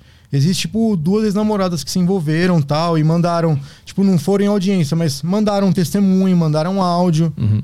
e, e falaram: se precisar, a gente tá aqui pra você. E eu tenho pessoas assim até hoje. Uhum. Eu tô aqui falando com você, eu tenho pessoas até hoje que se relacionaram comigo, gente que eu não tenho mais contato, mas que eu sei que se eu precisar, a pessoa vai estar lá e quando saiu agora os processos tal que eu, que eu venci em cima das pessoas, eu tive ex-namorada minha que falou, olha, eu não vou divulgar tal, eu não quero me envolver, mas se precisar, tá ligado? Tipo, eu tô aqui, se alguém questionar, se questionar a veracidade das coisas, assim, tipo, eu tô aqui, então eu vim aqui pra falar com você porque eu sei que eu tenho essas pessoas, Uhum. eu sei que eu não sou, eu sei que eu eu não tenho medo de mim. Meu único medo de estar aqui é, cara, é o, é o medo e vir falar e, e, e- e o pânico de estar num lugar e, e- Tanto que eu só tô falando com você porque, como eu já falei antes da gente começar, eu não acredito nesse negócio de eu ir num podcast e falar com uma pessoa que eu nunca falo, que eu não troco ideia de nada e que, que nada assim, tá? Tipo, a gente, a gente não é amigo, assim, eu e você. A gente é meros colegas, assim, mas, mas eu tenho alguma ligação, assim, com você de querer que você saiba a verdade, porque tanto quando saiu o meu processo, né? Tem episódio que você sabe que, tipo, que quando saiu o meu processo, eu fiquei num êxtase louco de querer cobrar as pessoas que, que me tiraram dos lugares e que falaram merda de mim e que ficaram compartilhando. E aí eu entrei num frene... Eu já não sou mais usuário de cocaína hoje em dia, mas e fazia muito tempo que eu não cheirava, mas nesse dia que eu saí meus processos, eu, eu fiquei assim, numa adrenalina louca, peguei uma garrafa de uísque, tipo, estiquei umas carreiras assim, cheirei, mano, e comecei a beber e comecei a cobrar todo mundo, assim. Quando tu venceu o processo, tu, É, tu- é eu fiquei numa adrenalina, assim, despiroquei e falei, mano, tipo, tá, beleza, eu tenho Paze, pessoas que, falaram que estão aqui, tá, mas essas pessoas elas não vão postar, elas não querem postar no perfil dela, porque a maioria das pessoas que eu falei, essas pessoas também querem que morra esse assunto. De pessoas próximas, assim, tal, tipo, mano, tanto que assim, eu, eu tô falando disso nesse podcast mais do que eu esperava, porque todo mundo que eu falei, assim, que me orientou, falou, tipo, ó, velho, faz, fala 20 minutos disso, aí você fala 20 minutos das suas músicas, aí você fala 20 minutos de piada, tal, não sei o quê. Mas é, é difícil, velho, é um elefante muito grande na Sim. sala, tá ligado? É, é difícil, então eu não tô aqui fugindo do assunto, eu não tô enrolando, eu tô aqui falando com você. E... Aí, aí, beleza. Aí eu fiquei num- numa frenesia, assim, cheirei um monte de cocaína, tipo, tomei uísque, assim, aí eu comecei a mandar mensagem, tipo, cobrando as pessoas, assim, tá? Tipo, come- comecei com uma comediante lá que tem podcast, a, a Pri Castelo, porque, tipo, ela eu, ela, eu conheci ela e ela teve um episódio lá com um comediante que, que foi mó machistão e, e abusou dela, tem, quase abusou dela, tal, não sei o quê. E aí eu saí na defesa dela, fui, tretei com o cara, ameacei o cara, falei, meu, você nunca chega perto dela, que não sei o que e tal, tipo, aí beleza. Aí a gente se viu um dia, tipo, num show, e ela me cumprimentou, aí no outro dia, assim, ela já fechou a cara comigo e não me cumprimentou, e tava com uma roda, tipo, de umas minas lá que frequentavam o Clube do Minhoca, eu pensei, putz, já elas foram lá, essas minas, tipo, que estão frequentando o Clube do Minhoca, que tem um monte de texto. Homens! Homens, homens, mulheres. Quem aqui, hein, mulheres? Tipo, que é um bagulho completamente que eu acho, tipo, atrasado, porque é um tipo de humor que homens faziam no começo da comédia e, tipo, e eu já abominava aquele tipo de humor, e agora. Beleza, as pessoas estão tendo seu momento. Aí, beleza. Aí ela parou de falar comigo e ficou com cara feio. Aí eu tive esse frenesia, eu fui cobrar ela. Falei, porra, você, como é que. Você, me viu, aí você não. sabe, eu te defendi, eu me expus lá, perdi amizade com a pessoa, tipo, não que eu ligue, mas aí você vai, tipo, e fecha a cara comigo e nem me fala nada, tá ligado? Você nem vem me cobrar, você nem vem me xingar na minha cara de, de alguma coisa, de abusador, estuprador, pedófilo, não. Você, fecha a cara, não fala comigo, não me dá chance de explicar no nada. Ela, meu, calma, e que não é assim, é. Tá, beleza, pô, eu acredito em você, tô vendo o processo aqui, meu, que legal, tal, não sei quê, mas olha, tem uma outra história aí, né? Tem uma comediante aí na cena que você aí, né, transou com ela e ela era menor e, e, e não foi consen, não foi consensual, tal, não sei o que. Eu falei, que porra é essa? Como assim? Quem? Ela falou, ah, fulana X. Eu falei, mano, fulana X, fulana X dava mão em cima de mim, fulana X, tipo, me adorava, era tipo, era meio louca por mim e eu e tipo, a gente não fez nada, tá ligado? Tipo, e, e, tanto que, tipo, é, tipo não, pera, deixa eu voltar. É, essa pessoa, tipo, X aí tal, ficava dando em cima de mim e tal, não sei o que. E a gente não fez nada. Tanto que, tipo, eu esperei ela ficar maior de idade. Teve uma noite que a gente se envolveu quando ela, tipo, ela era maior de idade, porque ela insistiu muito, tá ligado? Tanto que teve essa noite que, tipo, que a gente ficou, que a gente ficou e acabou transando, que ela já era maior de idade, foi que a gente tava todo mundo bebendo depois do show. E aí eu falei pro meu amigo Marcão: Salve, Marcão, salve, Marcão, se estiver vendo isso. É, eu falei, ah, vamos lá pra minha casa, que tá mó frio, tal, o Marcão ia dormir lá. Aí ela, ah, não, eu vou junto, eu vou junto, eu vou junto. Aí ela foi junto, tal, não sei o quê. Eu, eu fiquei, putz, mano, eu não vou conseguir fugir disso dessa vez, porque eu fugia, tipo, que a, a, ela, a mina me, meio que, tipo, meio que me perseguia no show, assim, tipo, de dar, dar em cima, assim, e tal. E eu, tipo, não, meu, nada a ver, não, nada a ver, a gente tá aqui no ambiente show, tal, não sei o quê. Aí saía do show, tipo, o pessoal ia beber, eu nunca dava bebida pra ela, eu nunca dei bebida pra ela. Ela atesta isso, porque no final da história, como eu já te contei essa história antes do podcast, ela ficou do meu lado, aí beleza. Aí eu fui cobrar ela, eu tava, tipo, assim, já aceleradão, eu fui cobrar ela, assim, tipo, falei, porra, aqui, tipo, que história é essa que você tá falando? Beleza, tipo, meu, se eu fiz alguma coisa com você, você me fala que eu vou aceitar as consequências, eu aceito as punições, o que for. Mas, porra, tipo, não foi o que a gente tinha, você tinha me passado. Não sei se você mudou de opinião. Ela falou, cara, eu nunca falei nada disso que estão falando. Isso que ela falou é mentira. É, o que eu fiz com você, eu era maior, eu tava em plenas minhas consciências. Eu não me arrependo e eu torço para vocês, você pode usar esse print. Aí na hora eu peguei o print mandei para ela e falei, mano, olha aqui, ó, o print da pessoa falando que eu não fiz nada, tal, tipo, como é que você deixa espalhar isso, tal? E ela falou, meu, desculpa, porque as pessoas falam, não, não sei o quê. Então, nesse período que eu fiquei ausente, que eu fiquei, tipo, é, que sofri cancelamento e fiquei, tipo, lá, vegetal, tipo, as pessoas trabalharam um terreno, assim, na comédia e isso também me deixou muito mal. Porque trabalharam um terreno na comédia ali e foda-se, tá ligado? Tipo, vamos, vamos assim, cimentar esse cara. Pra eu é, botar as coisas em perspectiva aqui. Então, 2015 tem uma primeira acusação que fica por ela, não acontece mais nada. Tu fica três anos normal fazendo show com esse uhum. boato rolando. Aí, 2018, uma, uma pessoa que tem um Twitter grande começa a repostar essas histórias antigas. É, repostar. Aí disso começa a virar uma bola de neve de uma várias de neve histórias tal, te acusando é. de várias outras coisas. Sim. Aí a partir disso, tu tomou a atitude de começar a processar quem te acusasse de coisas sem prova. Sim, é isso. Sim. Aí tu começou a processar a galera. É, nesse meio tempo, a tua profissão é comediante, é fazer show. As casas de show Nossa. e a cena da comédia te excluíram totalmente? Nossa, assim, totalmente. Houve um. um, um assim. Zero tudo, nenhum lugar assim mais me apresentaria. Tipo, em todos os lugares me baniram. E como é que essa, aí, essa mensagem chegava? A gente, ó, oh, não vai dar mais pra fazer aqui? Tu tentava é, marcar e falavam não? Como é que era? Não, durante o cancelamento, alguns lugares me mandaram mensagem, assim, falando, tipo, ah, tipo, ah, não, não mande mais mensagem pra gente, tipo, é, ó, não rola mais se apresentar com a gente. É, tem um grupo lá de Salvador que mandou isso pra mim. É... Sem julgamento, sem, sem nada. Só não, pelas histórias que estavam rolando. Não, tá algumas era tipo, que nem a. a, a eu, digo, eu digo sem julgamento oficial, ainda não tinha, não tinha justiça é, não, nem é, polícia não, envolvida. Não, é, então, antes de sim, é. existir um julgamento, tu já estava então, condenado. As pessoas vinham, vieram falar isso, sim. E aí teve o. o antes de sair meus processos, sim, eu tava, tipo, ainda voltando, aí eu tentei explicar uma época Patrick Maia, ele, tipo, até, pô, entendeu bem uma época assim, aí ele me, me colocou lá no Minhoca pra, pra fazer um pouco tal. Aí eu cheguei a fazer algumas vezes, aí uma galera começou, tipo, a reclamar com ele. E aí ele veio assim, tipo, no meio da pandemia e mandou uma mensagem, tipo, falando, olha, você não é mais bem-vindo no Minhoca, você tem que reavaliar as coisas que você fez, isso e aquilo, tal, não sei o quê. Aí, tipo, ele mandou uma puta mensagem assim, que é basicamente, tipo, descendo a lenha com. Com classe. Com, com classe, com graciosidade. E aí eu aquilo ficou na minha cabeça, assim, eu lembro que eu tava, eu tava subindo no estúdio para gravar um álbum que eu lancei na pandemia chamado Melancolênio. Eu tava indo gravar, eu lembro que eu subi no estúdio e comecei a reclamar um monte com o produtor, falando, mas esse porra desse cara mandou mensagem, eu nem pedi para fazer show lá agora, ele mandou mensagem do nada, assim, me falando isso, tá ligado? Aí beleza. E aí quando eu saí todos prazer, eu, eu fui cobrar ele, assim, disso. Aí ele me falou assim, ah, tipo, tá, mas que eu, pô, né, tem que entender e tal, não sei o que. Aí, ele, aí eu já... Eu, eu não, eu não tô certo, eu não sou o cara certo, eu não, não sou, tipo, um coitado, tipo, já fiz muita merda. E eu entendo o posicionamento das pessoas, só que eu tenho um, um, um jeito meu também psicológico de agir, que eu, eu, Que eu fico muito magoado, eu, eu tiro as pessoas da minha vida, e é um jeito que talvez não seja certo de agir, eu vou sofrer consequências de perder gente na minha vida assim, mas eu, eu tenho o meu jeito de agir assim. E aí eu falei com ele, aí ele ficou, tipo, num negócio, saiu meu processo, cobrando a galera, aí ele ficou num negócio de, não, vem aqui no Minhoca, então, a gente conversa tal. Eu fiquei Depois que tu ganhou o processo. É, eu falei, Entendi. e no Minhoca o caralho, tá ficando louco no Minhoca, pô, você, tipo, você tinha que me receber com um show marcado, você quer que eu vá? Você acha que eu vou sair de Santos pra subir pra São Paulo pra gente conversar, tá ligado?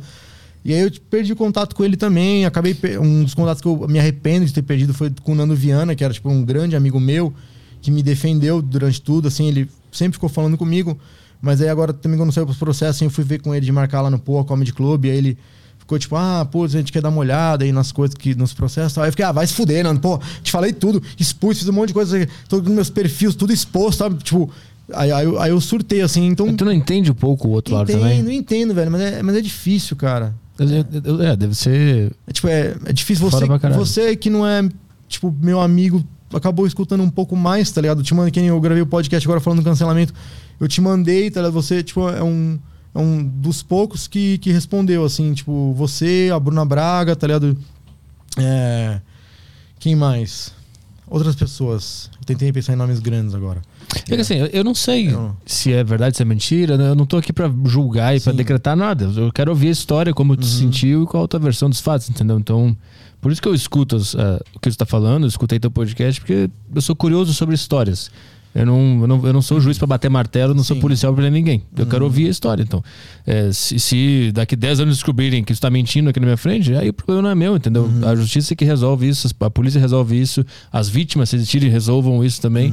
Eu só quero ouvir a história. Por isso que eu respondi e- e tô curioso tipo, cara, sobre assim, tudo que, que, que aconteceu. eu sou a vítima. Sim, Tipo, claro. As pessoas Sim. destruíram minha vida. Tipo, abalaram com a minha família de uma forma que eu tive que falar isso sobre isso com pessoas da minha família que às vezes eu, que eu nem tinha tanto contato. Tipo, pessoas da minha família tipo, morando em outro lado do mundo, chegou isso nelas, tá? Tipo, eu fiz, olha, eu fiz coisas escrotas, mas eu não sou estuprador, eu não sou pedófilo. Eu sou vítima nisso. Então, assim, daqui a 10 anos, cara, o que vai se aparecer alguma coisa, o que vai aparecer é gente me pagando mais coisa Uhum. se Sim. falar alguma coisa que não é verdade, porque tem, infelizmente, algumas pessoas eu não consigo processar, porque tem um negócio que, que de gente que compartilhou, escreveu coisa, tipo, ah, compartilhar esse cara aqui, é- esse cara aqui e tal, não sei o quê, porque tem um negócio que caduca na internet. Depois de acho que três anos, quatro anos que a pessoa escreveu, tipo, eu não posso mais pegar aquilo. Então, tipo, tem muita gente que, que se safou, assim, de receber uns processos, porque eu comecei a agir um pouco tarde. Então, assim, eu não sou um coitado, eu não sou um cara bonzinho, eu já fiz muita merda na, minha vida, mas eu não abusei sexualmente de ninguém, eu não sou pedófilo, eu não sou estuprador, eu já fiz muita merda, eu já roubei gente que me ajudou. Hum. Eu, quando eu comecei a fazer comédia, eu fiquei na casa de um comediante. Quando eu comecei a fazer comédia, tipo, é, tinha um comediante que mora aqui em São Paulo que ele recebia comediantes pra ficar na casa dele e tal. O nome dele é Gustavo Boleiro. Inclusive, Boleiro, tô te pedindo desculpa agora, eu tô me abrindo aqui pra te falar, para falar sobre isso. Eu fiquei na casa do Boleiro, assim como alguns comediantes, e eu era viciado em cocaína na época tal, não sei o quê.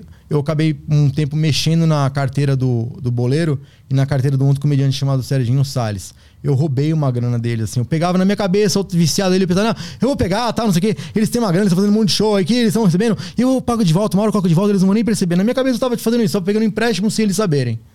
E eles descobriram isso. Um dia eles fizeram uma, um esquema lá, colocaram uma nota lá tal, e descobriram que eu roubei eles.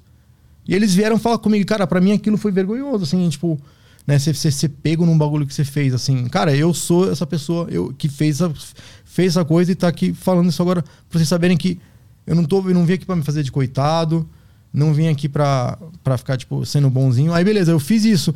E aí eles me pegaram e falaram, olha, cara, você não é mais bem-vindo aqui, você não pode mais ficar aqui.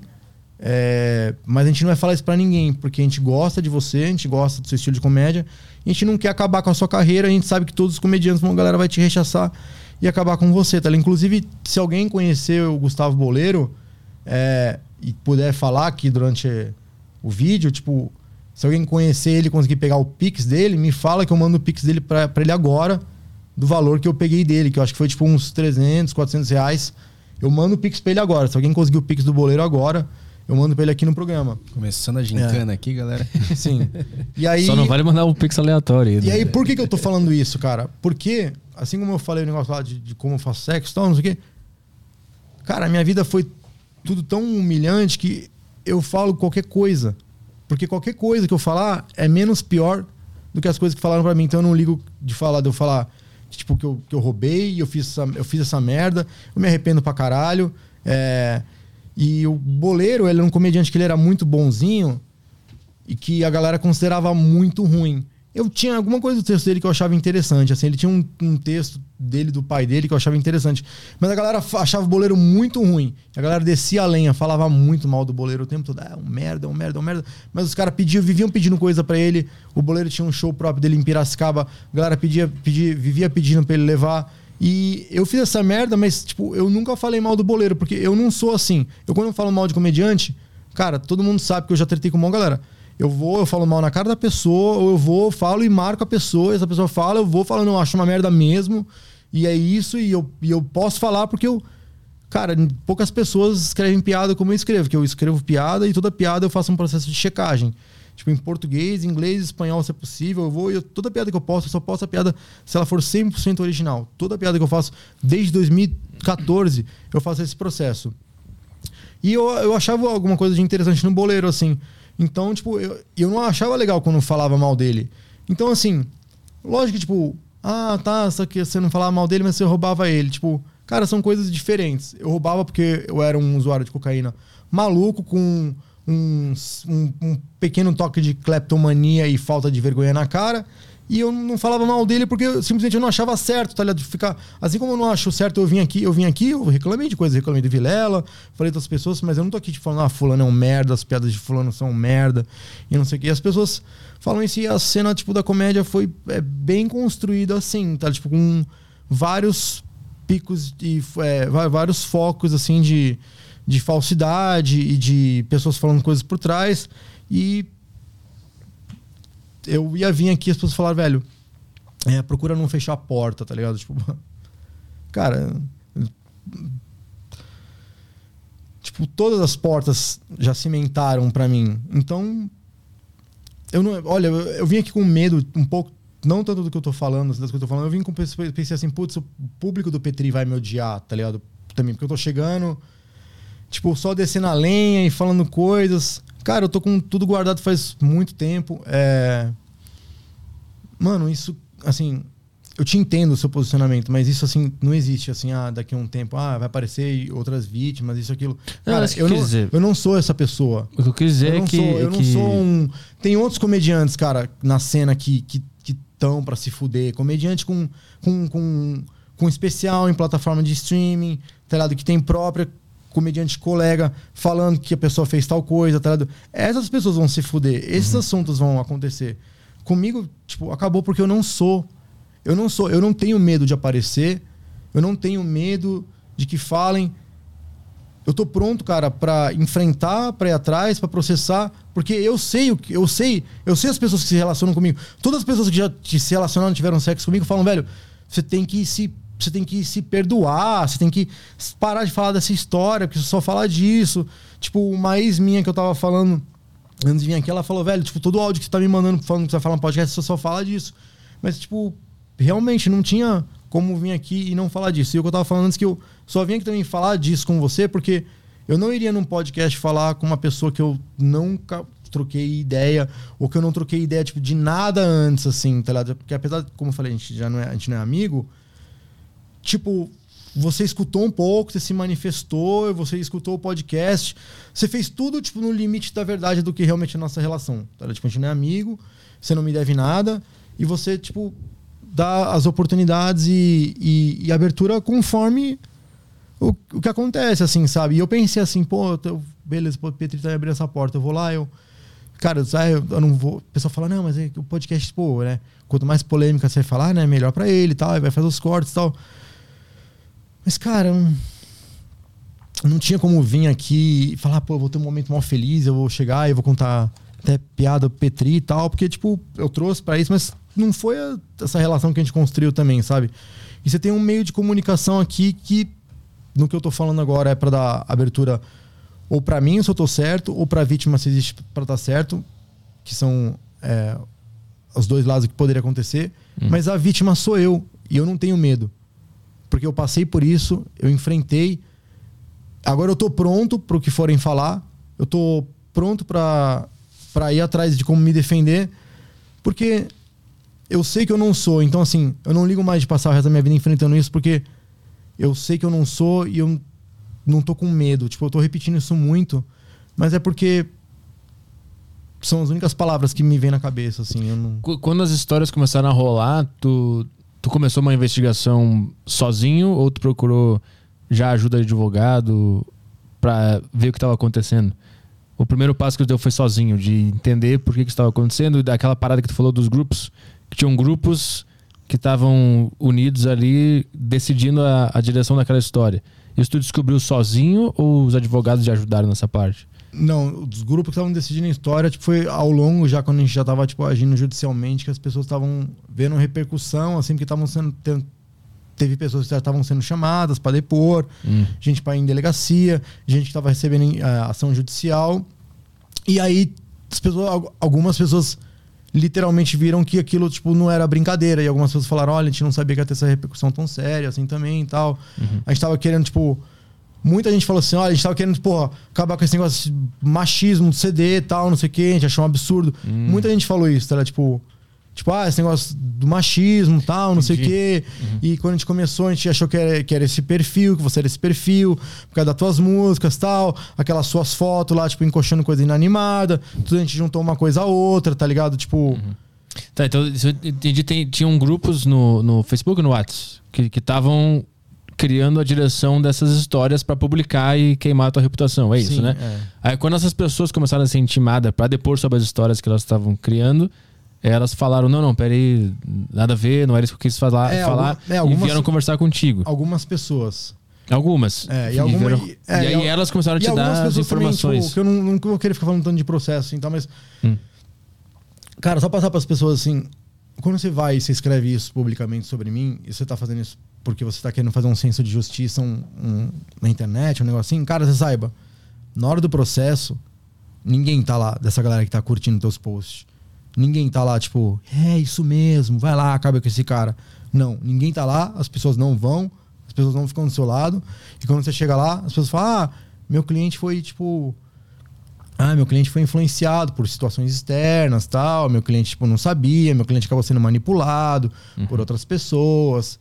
E é isso acontece, tá? Tipo, você vai processa a pessoa te falar isso, ah, pô, é, ah, eu não Eu, sabia. eu só quero, eu só quero entender Aí que. tu joga um valor mó alto, a pessoa vai, paga o mínimo, tá ligado? Eu eu só quero entender que as pessoas que estavam dentro desses grupos te falaram o que, que elas estavam fazendo no grupo. Sim, então tu ó. começou a ter informação interna dos é, grupos. Sim. Entendi. E aí elas te falaram, a gente tá. Aconteceu isso, ó, tá aqui o print da gente combinando a história É, X. sim, eu tenho, tá aqui o print eu da história print Y. disso, tenho print Entendi. lá de falando com, com ex-namorada tal. Também tenho ex-namorada que, que veio e me mandou coisas que mandaram pra eles, tipo, tentando conseguir coisas delas, assim. Então, tipo, Uhum.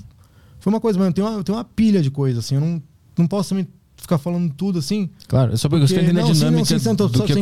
aconteceu. Mas, por exemplo, é, porque, só pra falar desse- sobre mostrar coisa, algumas pessoas falaram assim, tipo, no Twitter, ah, por que, que você não mostra essas provas? Porque, porque, velho, as pessoas não resolvem as coisas ali. Ninguém vai me resolver. Se eu quase eu coloco ali, as pessoas não vão resolver. Não vão porque, tipo, tá, beleza. Ah, tá bom, então. Ele não estuprou, mas então foi estuprado. Então, é, tá, bicho. É meio que, tipo, ah, tá, só falar um negócio. Tipo, falarem um negócio de você é muito menos grave do que uma pessoa ser estuprada. Então, tipo, tá, ficou por isso. Que- tá, tá bom. Né? Então, tipo, então ficava, fi- fica muito assim, sabe? As pessoas, tipo. Uhum. Aí vai, vai fazendo história, que nem quando saiu o processo, tudo para que eu mandei pra uma galera. Algumas pessoas tinham reação de, tipo, velho, tá, deixa essa história morrer, tá ligado? Tipo, tá, não ficar trazendo à tona aí. Hum. Aí fica nisso, mas ninguém fica sabendo, tá ligado? Ninguém. Tanto que eu, eu postei lá, o processo, postei no meu, no meu Facebook, deixei fixado e deixei no Instagram também, tá ligado? Qu- Quantos processos foram? Que? Quantos processos foram movidos? Ah, não.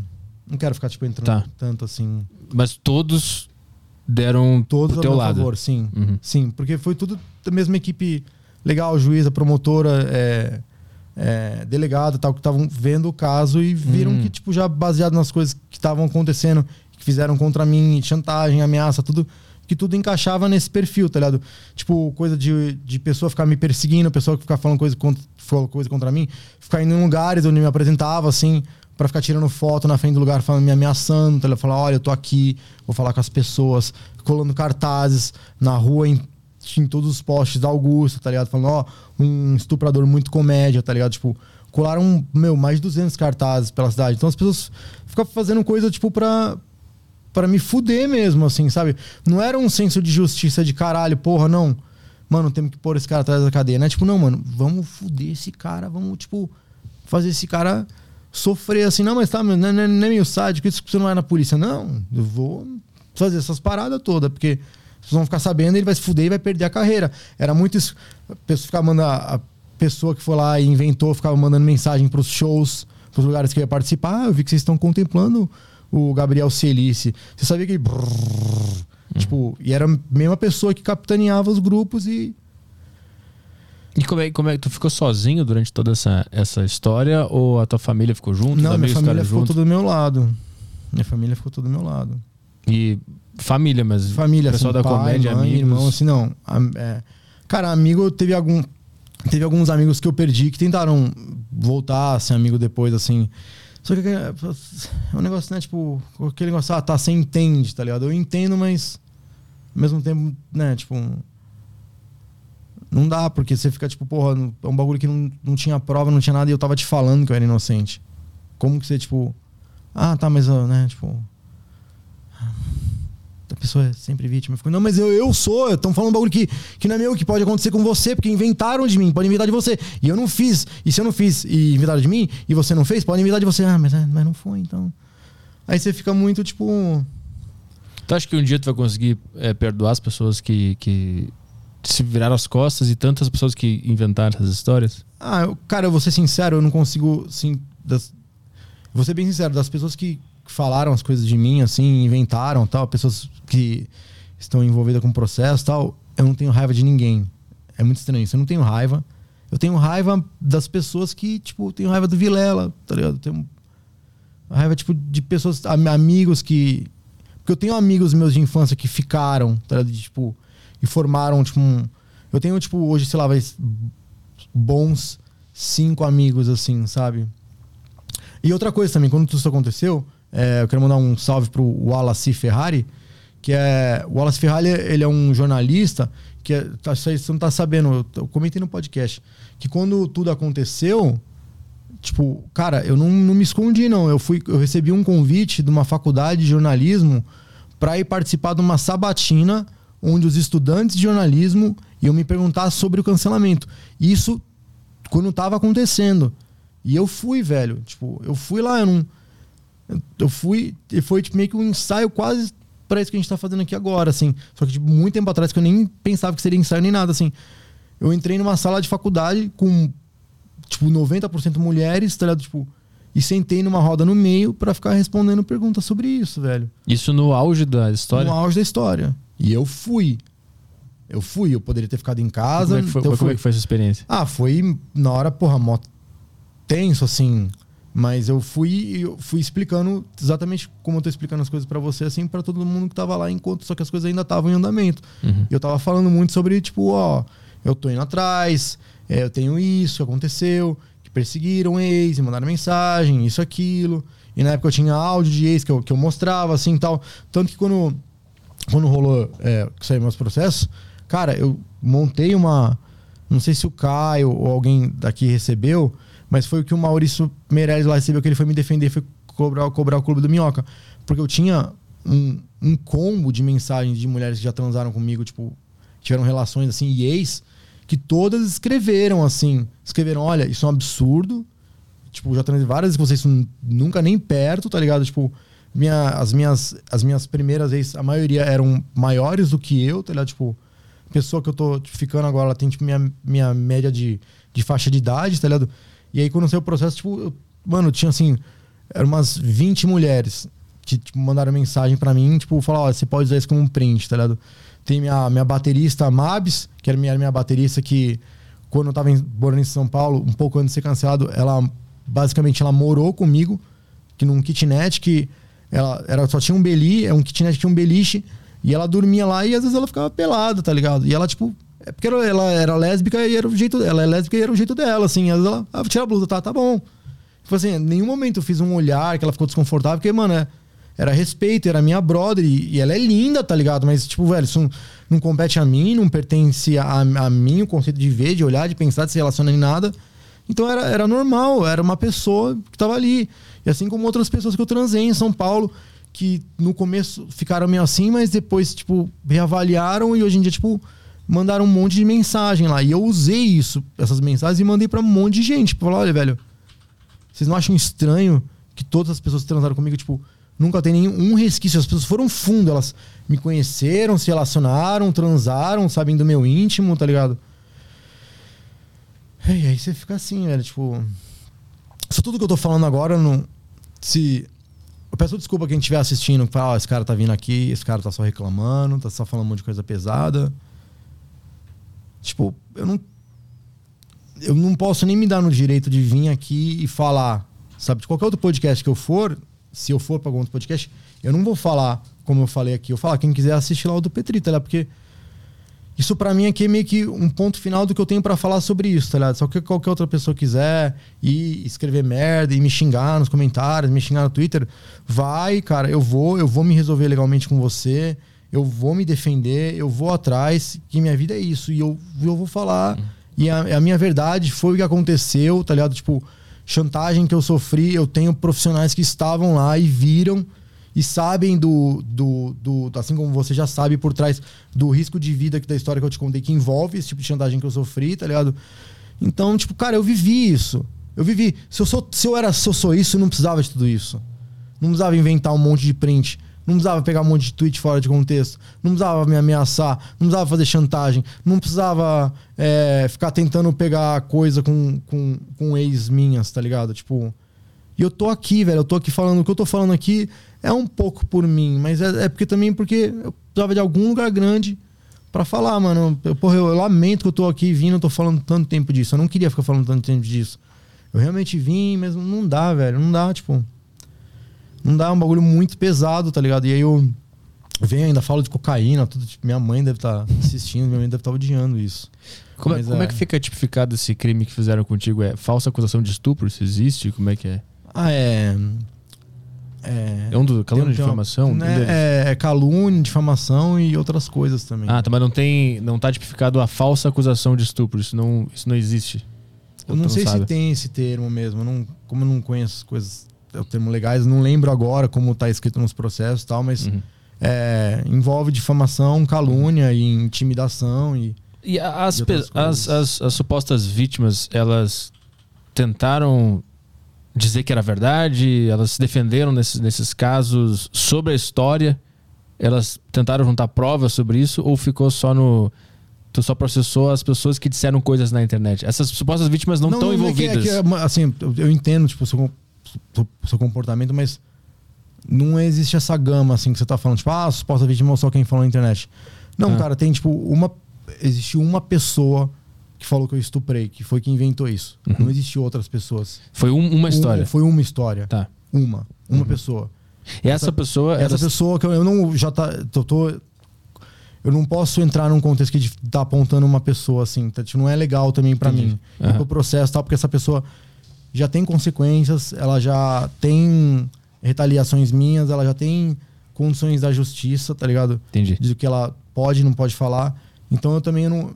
Não é justo, eu não posso estar aqui, tipo, falando. Ó, tipo, essa pessoa foi, é uma pessoa, não é verdade, e essa pessoa teve envolvimento com busca de ficar mandando mensagem para ex e coisa assim. Uhum. E eu não vou mais, tipo, Entendi. tanto assim. Mas é, teve isso, foi esse. É um, é uma pessoa que falou que eu estuprei. É uma pessoa. E eu não estuprei. É uma pessoa que, tipo, que foi influenciada e que é, teve envolvimento com, com essas outras atividades que eu falei. E eu já não posso, tipo, mais tanto adentrar isso, assim, porque uhum. tem todo, tipo, uma parada jurídica, assim, coisas que aconteceram uhum. e. Não, isso aqui, entendi. Uhum. E um, vamos tentar, tipo, seguir em frente, assim, sabe? Tipo, não, não tô falando aqui agora, tô falando, tipo, existe todo um contexto, a gente, tá, beleza, foi até esse ponto aqui, beleza, tipo, a minha dúvida, se não puder falar, só fala que só me diz que não pode falar. É se a, o processo ele foi em torno do houve ou não um estupro ou se o processo era essa pessoa está falando mentiras de mim na internet? O processo era o não, quê? lógico, não. Eu, eu fui investigado. A partir do momento que eu abri, eu fui investigado. Entendi. Eu fui investigado, até porque. É, E, e essa vítima, ela. foi- A equipe toda que, que participou disso foi uma equipe de mulheres, assim. Que não que, que mulher quisesse fuder o homem, mas, tipo, existe toda uma questão de respeito da galera que participou, que não foi uma galera, tipo, reacionária, assim, tipo, ah, não, esse cara tá certo. Foi tipo, não, peraí, tá. Vamos ver, tá tanto sendo, tanta sendo coisa sendo falada assim, vamos ver. Ah, tá. Tem isso, tem grupos. Ah, tá. Tem chantagem. Ah, tá. Tem uma perca de controle de pessoas na internet pegando carona e escrevendo coisas absurdas. Ah, tá. E foi isso, tá? Tanto que se encerrou e não, não, não se falou mais nada porque não tem, velho. E eu não fiz e eu não sou. Uhum. Mas então, a minha, a minha- a dúvida é: essa, essa suposta vítima ela teve tempo de pegar provas do estupro e, Teve. e mostrar pra justiça teve. que isso aconteceu. Sim. Entendi. sim. E isso, isso ela, ela não fez isso. Tipo, não, não, não- Assim, a pessoa tentou fazer coisas. Tem, tipo. Meio que você, que você perguntou agora, a resposta disso é que, tipo, a pessoa tentou fazer coisas. Ela tentou manipular, ela tentou pegar a prova falsa com ex, tá ligado? Tipo. Mas só depoimentos de pessoas, né? É, Não então. Teve, tipo, ah, pegar é, a não, câmera, É, é, não, foi isso. o segurança do lugar, Não, esse, não. esse tipo de. É, não, foi- Uma investigação mais real do, do local do crime. Isso não rolou. Era só do relatos, histórias na Não, internet. rolou uma, cara, rolou uma investigação pesada. Tipo, com tudo, assim, que você pode imaginar. Uhum. Deu ir, depor e, e, e várias vezes e ser investigado. Uhum. É, essas coisas aconteceram, porque é um assunto sério, é uma- um, é um, é um- né, tipo... Então Sim. não foi um bagulho, tipo... Não é assim, eu, eu chego e... Ah, estão falando merda lá, não, vamos... Time justiça e, e calar isso. Não, é tipo... Tá, não, pera aí, vamos ver, né? Os dois foram investigados Uhum. pra saber o que aconteceu. O meu lado e o da pessoa. Então, de E certa chegou-se forma. à conclusão de que houve toda essa questão, tudo que eu te falei, Uhum. De, de, de busca, de, de, de mudar contexto, de pegar histórias e de constantes ameaças no meio desse processo todo, tá ligado? Uhum. Tipo, que não era um comportamento de uma pessoa, tipo, disso, porque a pessoa tinha muito, tipo, uma, uma perseguição muito grande, assim, tipo, velho, de vou te fuder, vou te fuder, vou te fuder, haha, aqui eu vou te fuder. Uhum. E, tipo, virou um negócio meio psicótico atrás de mim, assim. Então, É. quando tu iniciou os processos, tu abriu as portas pra justiça te investigar pra ver se tu tinha feito Sim, aquilo ou não. Lógico. Lógico. Entendi. Isso, tipo. Ainda mais que tava vindo de uma época de, uma, de, uma, de uma- de um ressurgimento de primavera feminista aqui no Brasil muito grande, tá ligado? Tipo, quando tudo isso tava acontecendo, tava rolando aquela notícia da mina que foi estuprada por 33 caras, tá ligado? Ah, sim. Então, tava tudo, tipo, muito à flor da pele, assim. Então não foi algo que. Uhum. Foi tipo, não, passei por delegada, por promotora, por juíza. Uhum. E tudo foi, foi questionado e tudo foi investigado. E, e tu considera que o principal motivo pra isso ter acontecido foi o teu, ah, não, o é, teu o CD? estopim é, o O estopim teu foi, CD que é, foi considerado machista é. e irritou pessoas que pensam de uma forma. É, e isso. Isso descarrilhou isso tudo. Descarrilhou tudo. Entendi. Cara, que loucura. É. Bom, vamos ver. Quer, quer responder perguntas da audiência? Pode ser. O Caio pode dar uma frutada se tiver alguma coisa muito escrota, aí, se tiver uns caras meio maluco aí. Não, Deixa eu- teve- foi de boa. Foi de boa? Então vamos lá. É, tem um áudio do Telegram aqui do André. Vou tocar aqui. Se o Gabi se sentir à vontade, acho que ia ser legal ele compartilhar alguma das histórias que inspiraram a, as músicas do primeiro álbum dele. Tipo aquela Marina Overdose. Eu queria muito saber como é que é o cara que tinha mais cocaína do que ele. um abraço. Ah, da música Marina Verdose, cara, é, é a única música que mexe mesmo comigo, assim, porque foi, tipo, a, un- a única ex, assim, desse CD que eu realmente, pô, eu era louco por ela e eu queria muito ter ficado com ela tal. E foi uma relação que eu tive com uma pessoa que eu. É, bem, eu não falando sobrenome, tudo bem. É, Que realmente eu tava com a pessoa, a pessoa tinha um namorado, eu não sabia. E aí, do nada, tipo, o namorado chegou no dia, assim, tipo, do aeroporto, no aeroporto de Guarulhos tal. O cara morava fora do país veio fazer uma surpresa pra ela. Aí falou assim: Ah, tô, tipo, tô chegando e vou te fazer uma surpresa. E eu tava com ela já, tipo, há vários meses. Eu não sabia que ela tinha namorado, ela tava apaixonado. E aí eu tive que tomar banho correndo, chorando, assim. Já tinha coisa, tava na casa, no apartamento dela, assim. Eu tive. Falei assim: olha. Foi completamente frio, que a gente tinha tipo, uma relação meio assim. Mas depois eu fui vendo que tinha coisa tipo, ah, não, não podia comentar nada no Facebook, não podia marcar em nada tal. Mas eu só achava que era uma pessoa muito reservada. E aí foi tipo, ah, meu namorado tá chegando aqui agora. É, eu tenho namorado, você não sabe, mas agora você sabe. E ele tá chegando da, da- de um lugar e você tem que tomar um banho agora, você tem que pegar suas coisas e ir embora. A gente acabou de ter relação sexual, assim, eu tomei um banho, assim, mó triste, assim, peguei minhas coisas e fui pra um hostel, assim, que eu ficava antes de, antes de ficar na casa dela, assim, eu já fazia stand-up. Eu tava ficando num hostel em São Paulo. E aí eu. Aí, eu, aí foi isso. E realmente ele tinha mais cocaína do que eu. E de melhor qualidade. É, Telegram já acabou, tinha esse áudio aqui. Quem quiser mandar, pode mandar. Eu peguei bastante coisa que mandaram no YouTube aqui. Vou ler algumas. João Brito mandou. É, é, conheci o Gabi pelas músicas. Gostaria de saber se ele se considera um músico que faz comédia ou um comediante que faz música. Abraço a todos. Eu acho que eu me considero um comediante que faz músicas, assim. É o que eu quero me considerar mais. Eu acho que comédia é um pouco maior que música, assim. Eu acho que às vezes música é mais por diversão e desabafo, assim. E comédia é uma parada mais, mais real, assim. Real, digo de não de tipo, ah, é real do meu âmago. É mais, é mais, é mais, é mais forte, que são só as palavras, tá ligado? Sem conseguir uma reação, assim, só com as palavras, sem nada por trás, assim, sem nada... Mas quando que tu misturou as duas, as duas coisas? Que tu começou só com stand-up, né? Só, Ah, só falando, depois que tu pegou o violão e botou junto. É, eu, eu já gostava, como eu falei, já gostava muito de Blink, assim. Aí eu, aí eu comecei a pegar o violão e, e tipo, e, e pensei, ah, se eu começar, tipo, a contar piadas e. Ah, e tinha um cara já nos Estados Unidos que fazia isso, eu gostava muito, muito chamado Nick Thune, que ele é, tipo, muito bom, assim. Aí eu, aí eu comecei a fazer isso, assim, de pegar violão e ficar, tipo, tocando piada. E, cara, só pra encerrar com uma piada, essa história de pedofilia. É o seguinte, tá? Eu não sou pedófilo. As pessoas que saem comigo sabem disso. Os hackers que invadiram as minhas redes sabem disso.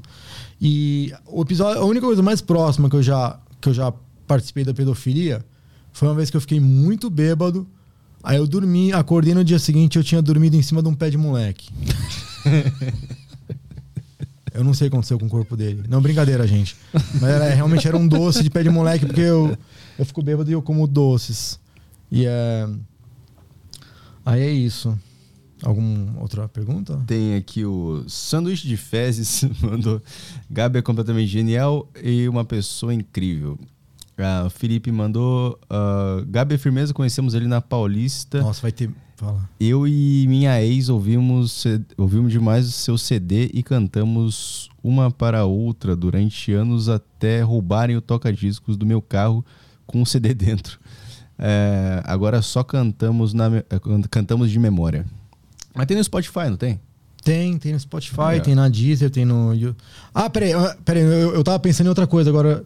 Foi qual música que ele falou? Um tijolo meu bem, não era? Não, ele, na verdade, ele tinha um CD e aí Ah. ele ouvia no carro dele. Roubaram o toca-CD com o disco ah, dentro. Tá, e eu fui. eu- eu- é triste. Mas eu, eu fui muito banana, inclusive, na época, e, e frouxo, porque eu tinha uma música que eu tentei negociar com essas pessoas. Aí eu falei, não, eu tiro uma música então, que era uma música que chamada Um Tijolo Meu Bem, que era uma música completamente, tipo, meio que agressiva, só que ela é um negócio meio que co coiote e papaléguas, assim. E aí na música eu falo, tipo, de jogar um tijolo na cabeça da pessoa, mas eu só falo tijolo porque na época eu queria falar bigorna ou piano, mas, tipo, já ia ser muito cópia da Warner, tá ligado? Aí eu tinha uma música chamada Um Tijolo Meu Bem, que tem no álbum Músicas Namoradas, mas eu não coloquei no Spotify. Eu fui muito trouxa, eu não coloquei por medo de retaliação, tá ligado? E aí, tipo... E as coisas aconteceram mesmo assim. Então Cara, é... loucura, né? Que é essa música curtinha. Deixa eu ver se eu consigo lembrar aqui.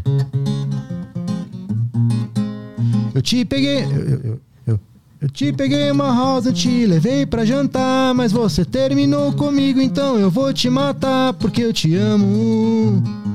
Mas ando me perguntando: será que você tá transando? Se tiver melhor parar, meu bem.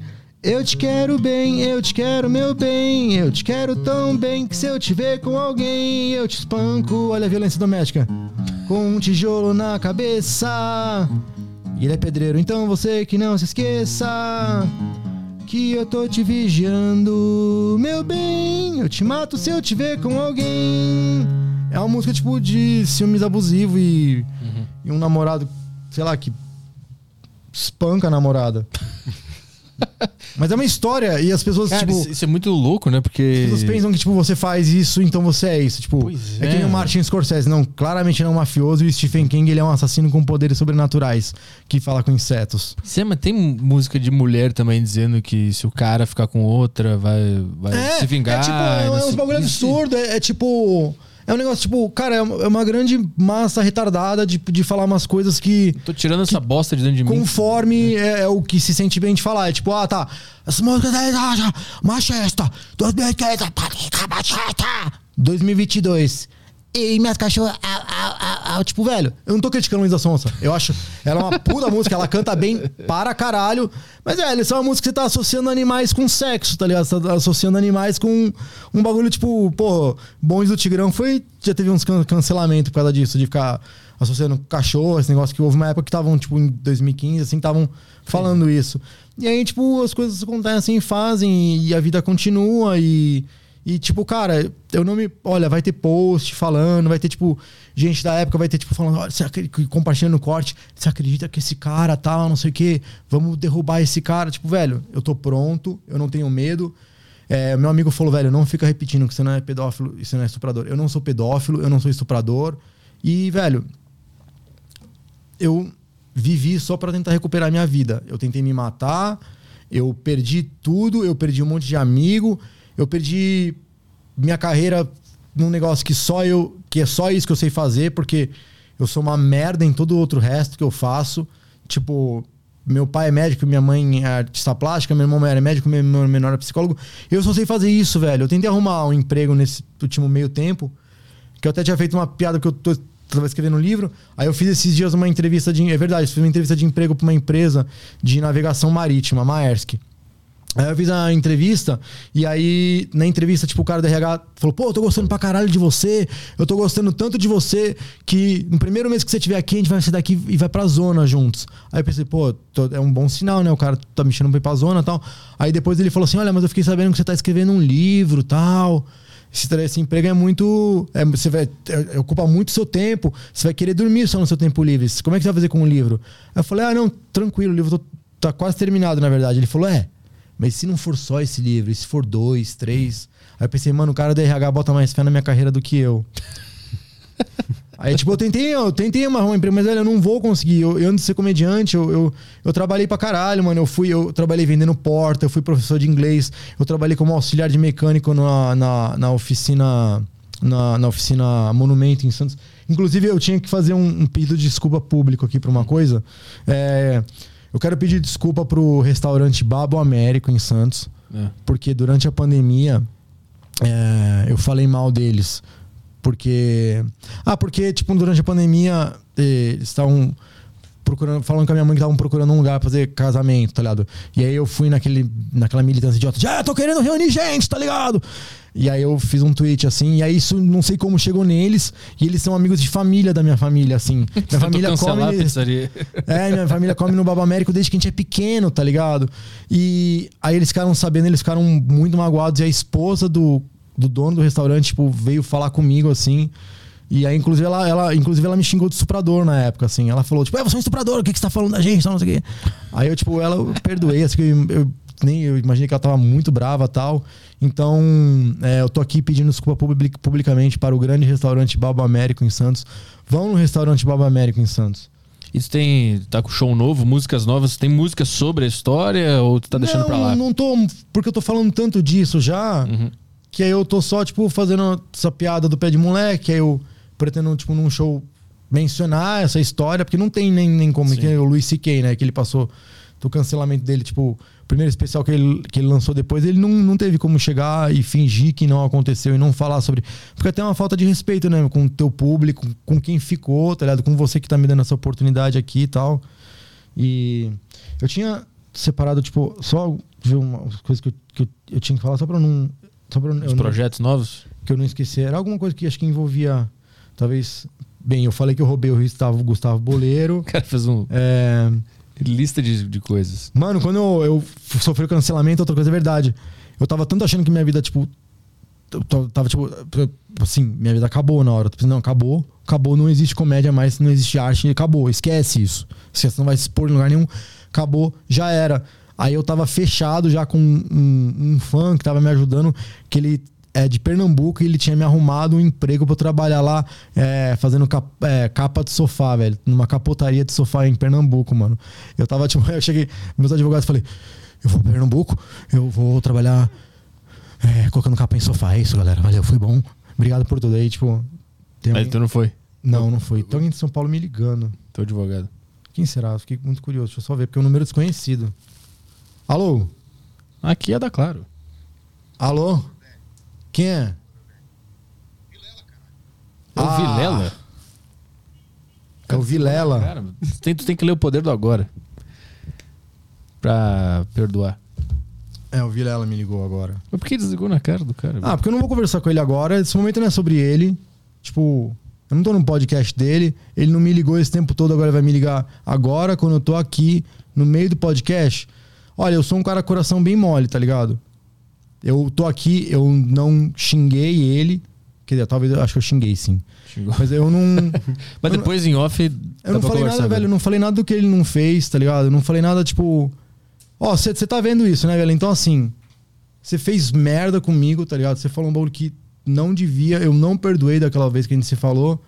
E é isso, velho. Você falou, aconteceu.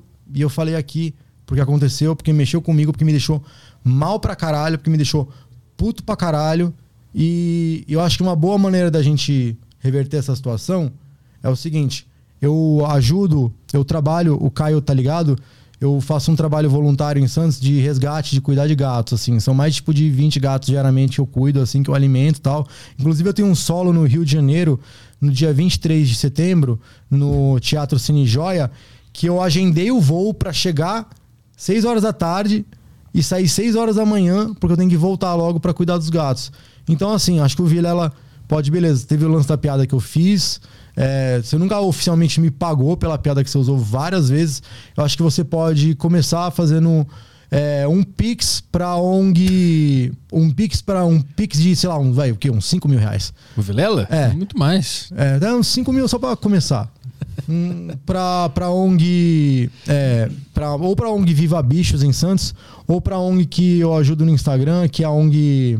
é, Grupo Resgate Oficial lá de Santa Catarina. Ele tá me ligando agora. Se ele, se ele fizer o Pix, a gente atende Eu- o Vilela? Eu acho que ele quer falar no ar. Tá. Vamos ver aqui. Quer botar no Bluetooth aqui? É... Pera aí, eu vou te botar no Bluetooth aqui, segura aí. Vamos ver aqui. Vamos, vamos fazer as pazes, que é isso que interessa. É o. Tá piscando aí? Tá, tá. Pera aí, galera, só um. Tô tentando achar o Bluetooth da mesa de som aqui. Não apareceu? Eu vou botar Eu não tô relaxado. Calma aí, calma aí. Não. Outros tá carregando. Ah, achou. Tá conectando. Foi. Conectado. Aí. Acho que eu tenho que só mudar aqui agora. Tá, acho que tá. Tá ouvindo, Vilela? Opa, aí, fala. Você, Oh, aí, tamo, tamo ouvindo agora. Gabi, tá ouvindo? Eu tô te ouvindo. Ô, Gabi, eu te amo, cara. Você sabe que eu te amo. E o que você falou não é tão verdade assim. Eu fiz uma piada, cara. Aí você, você falou que tava chateado. Fiz, fiz uma piada no post do Patrick. Você comentaram um post dos outros chamando de estuprador, não é piada, Vilela. Não, não chamei de estuprador. Você escreveu. piada que ele fez uma piada. Vilela, você escreveu estuprador. Você escreveu estuprador. Tudo bem, mas foi uma piada. Assume, uma assume piada, que você escreveu estuprador. Tá, eu não. Pra mim. Tá, pra mim isso é Tudo uma. bem, tudo bem. Mas quando você pediu pra tirar, eu tirei na hora. Não tirei. Eu fiz uma piada, não sabia que você ainda tava na, na pior. Sério mesmo. Te perdeu o contato, cara. E eu te pedi desculpa, não pedi. Ó, eu vou ser tirei sincero, eu vou ser sincero. Eu Ah. não acredito. Porque você já mudou o argumento. Porque agora você falou que você não tinha escrito estuprador, eu falei, você falou, não, escrevi mesmo. Cara, e eu agora você tá falando que é uma piada. Bem, tá, Não, se você achou isso uma piada, então. Né? Qual foi a Você piada? faz piada. Você faz piada até, até pior do que isso, cara. Foi uma piada. Eu achei que você ia levar, como comediante, você ia levar na piada. Não sabia o que você tava passando. Sério mesmo, a gente perdeu o contato, cara. A gente foi muito próximo, você sabe Sim, disso. a gente foi muito Eu próximo. Eu, ajudei, eu me também, eu também, eu também te amei. Eu te falei que eu te amei, velho. Eu, eu falei isso pra você. Então, exato, cara. Você pediu pra vir aqui, lembra quando eu tinha. quando Ah, eu sei lá, blog, Vilela, isso tá aqui? muito. Tá muito. Eu não sei, porque você não me ligou esse tempo todo? Porque você não. não- não- agora você liga aqui, só porque eu tô falando aqui, Mas mano. você chega pra mim, você chega e fala coisas que não são verdade, cara. Eu não fiz um post no- do nada. Dá a impressão que eu fiz um post no, no, no negócio do Minhoca. Foi, no, foi no, no perfil do Patrick. Ele fez uma piada e eu Uhum. falei assim: você tá, você tá copiando o Gabi, alguma coisa assim. Era uma piada, é, uma piada sobre, sobre assédio, Hum. sobre estupro. Ele Não, fez não, a não, piada não e foi eu. assim, não foi assim. Não foi assim. Tudo bem. Não era um post forma, sobre Gabi. isso. Não era um post sobre isso. Era um post de show que a gente Que tinha feito junto. Aí tinha foto Não, minha. não foi. E você comentou Não que foi, é só estuprador, achar- velho. Não, não foi, cara. Mas não foi mesmo. É só você achar o print e me mostrar. Não foi. De qualquer maneira, a piada que eu fiz não tem nada a ver. Não tem nada a ver. Eu te pedi desculpa, você sabe disso. Hum. Você sabe o quanto, o quanto a gente foi próximo, cara. Sim, a o gente foi bem eu amo, próximo. De verdade. A gente foi bem Hã? próximo, velho. Então, então é, é o que eu te falo, cara. A gente só conversou quando eu fui te, A gente só conversou quando eu fui te cobrar aquele dia. Você não veio falar a comigo. gente perdeu o Você contato, foi, cara. ah, Ó. velho. hum, é. A gente perdeu o contato. Cara, eu sei que você deve estar puto. Você, É lógico que eu tô eu não, puto, velho. Eu não Você faço descreveu- ideia, eu não faço ideia do que você passou. eu Não faço.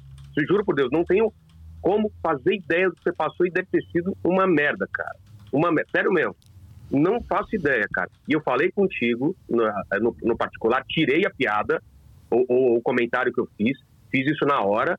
E aí a gente, a gente tava indo bem e tal, e de repente você ficou puto do nada, cara. É, Entendeu? porque, assim, porque as coisas ficam, ficam reverberando dentro, tá ligado? Aí você nunca. Você, Imagino, você- cara. do que você me ajudou nesse tempo todo? Você sabe que eu passei o processo, tudo. Aí você foi, escreveu e pô, você mesmo. Por que você não me ajudou? Porque você não me ligou? Cara, eu não sabia. não nada? É ah, tá, Vilela, você não sabia. Você, você acabou de falar que você não sabe, pô, não faz ideia do que eu tô passando. Pô, Isso é tão grave Exato, assim. eu não sabia do processo, Mas- não sabia nada. Bem, pra mim tava resolvido. Pra mim, isso, é- Pra mim, eu sério. entendo o ponto dele, Gabi, porque eu também não sabia de tudo que tava acontecendo. E tu me mandou uma mensagem pra mim me cobrando e eu te falei, pô, mas eu nem sabia. Calma, eu não, tô ligado Agora, no que tu tá passando. sabe- Ô, ô, ô, Gabi, você era muito próximo a gente, muito, muito próximo, e de Uhum. repente sumiu. Aí teve esses boatos e tal, nunca mais a gente se falou. Acho que a gente nem se trombou. Eu, Petri, a galera, a gente não sabia o que estava acontecendo. E pra mim já estava tudo resolvido esse negócio. Eu achei que estava de boa fazer uma piada. Cara, Uhum. se foi de mau gosto, se te atingiu, e eu, e eu, não, eu não duvido isso que eu não tô na tua pele, eu só posso fazer pedir desculpa como eu te pedi. E tirei a piada, entendeu? Mas foi uma piada. Se foi de mau gosto. Cara, você tem todo o direito. Sério mesmo, te peço perdão pela piada que fiz no post do, do Patrick, mas eu não sabia eu, realmente. eu- eu aceito suas desculpas, mas eu não acredito no que você tá falando, que foi uma piadinha. É porque Sério? Porque não. Porque, velho. não- eu não vi a piada, mas eu, Sério? eu, ma- É só você procurar, cara. É só você procurar. Foi uma piada. Eu nunca ia fazer uma acusação. Não sou nem louco, cara. Nem sabia. Eu nem sei o que aconteceu, na verdade. Um dia a gente pode se encontrar num bar, numa padoca, e me contar exatamente. Eu não sei, juro por Deus, não sei o que aconteceu, cara. Dessas acusações suas. Até hoje eu não sei. Eu e o Nando, que era mais próximo a você, o Nando me contou por cima e o Patrick alguma coisa, Sim, mas o eu Nando, não sei até o hoje. Nando cara. foi um amigo. O Nando ele me procurou, o Nando não deixou de falar comigo, o Não, Nando O quis Nando, saber como o é que eu Nando sempre tava. te defendeu, cara. Sim. O Nando sempre te defendeu. Você sabe disso. E, e eu e ele, e eu e ele, cara, eu fiquei do seu lado várias vezes. É que a gente perdeu o contato, cara. Basicamente foi isso. Fui na tua casa em Santos e tudo mais. Agora, é- Se eu sinto tanta raiva Eu de não posso- você, cara, é porque no fundo eu, eu gosto de você, sabe?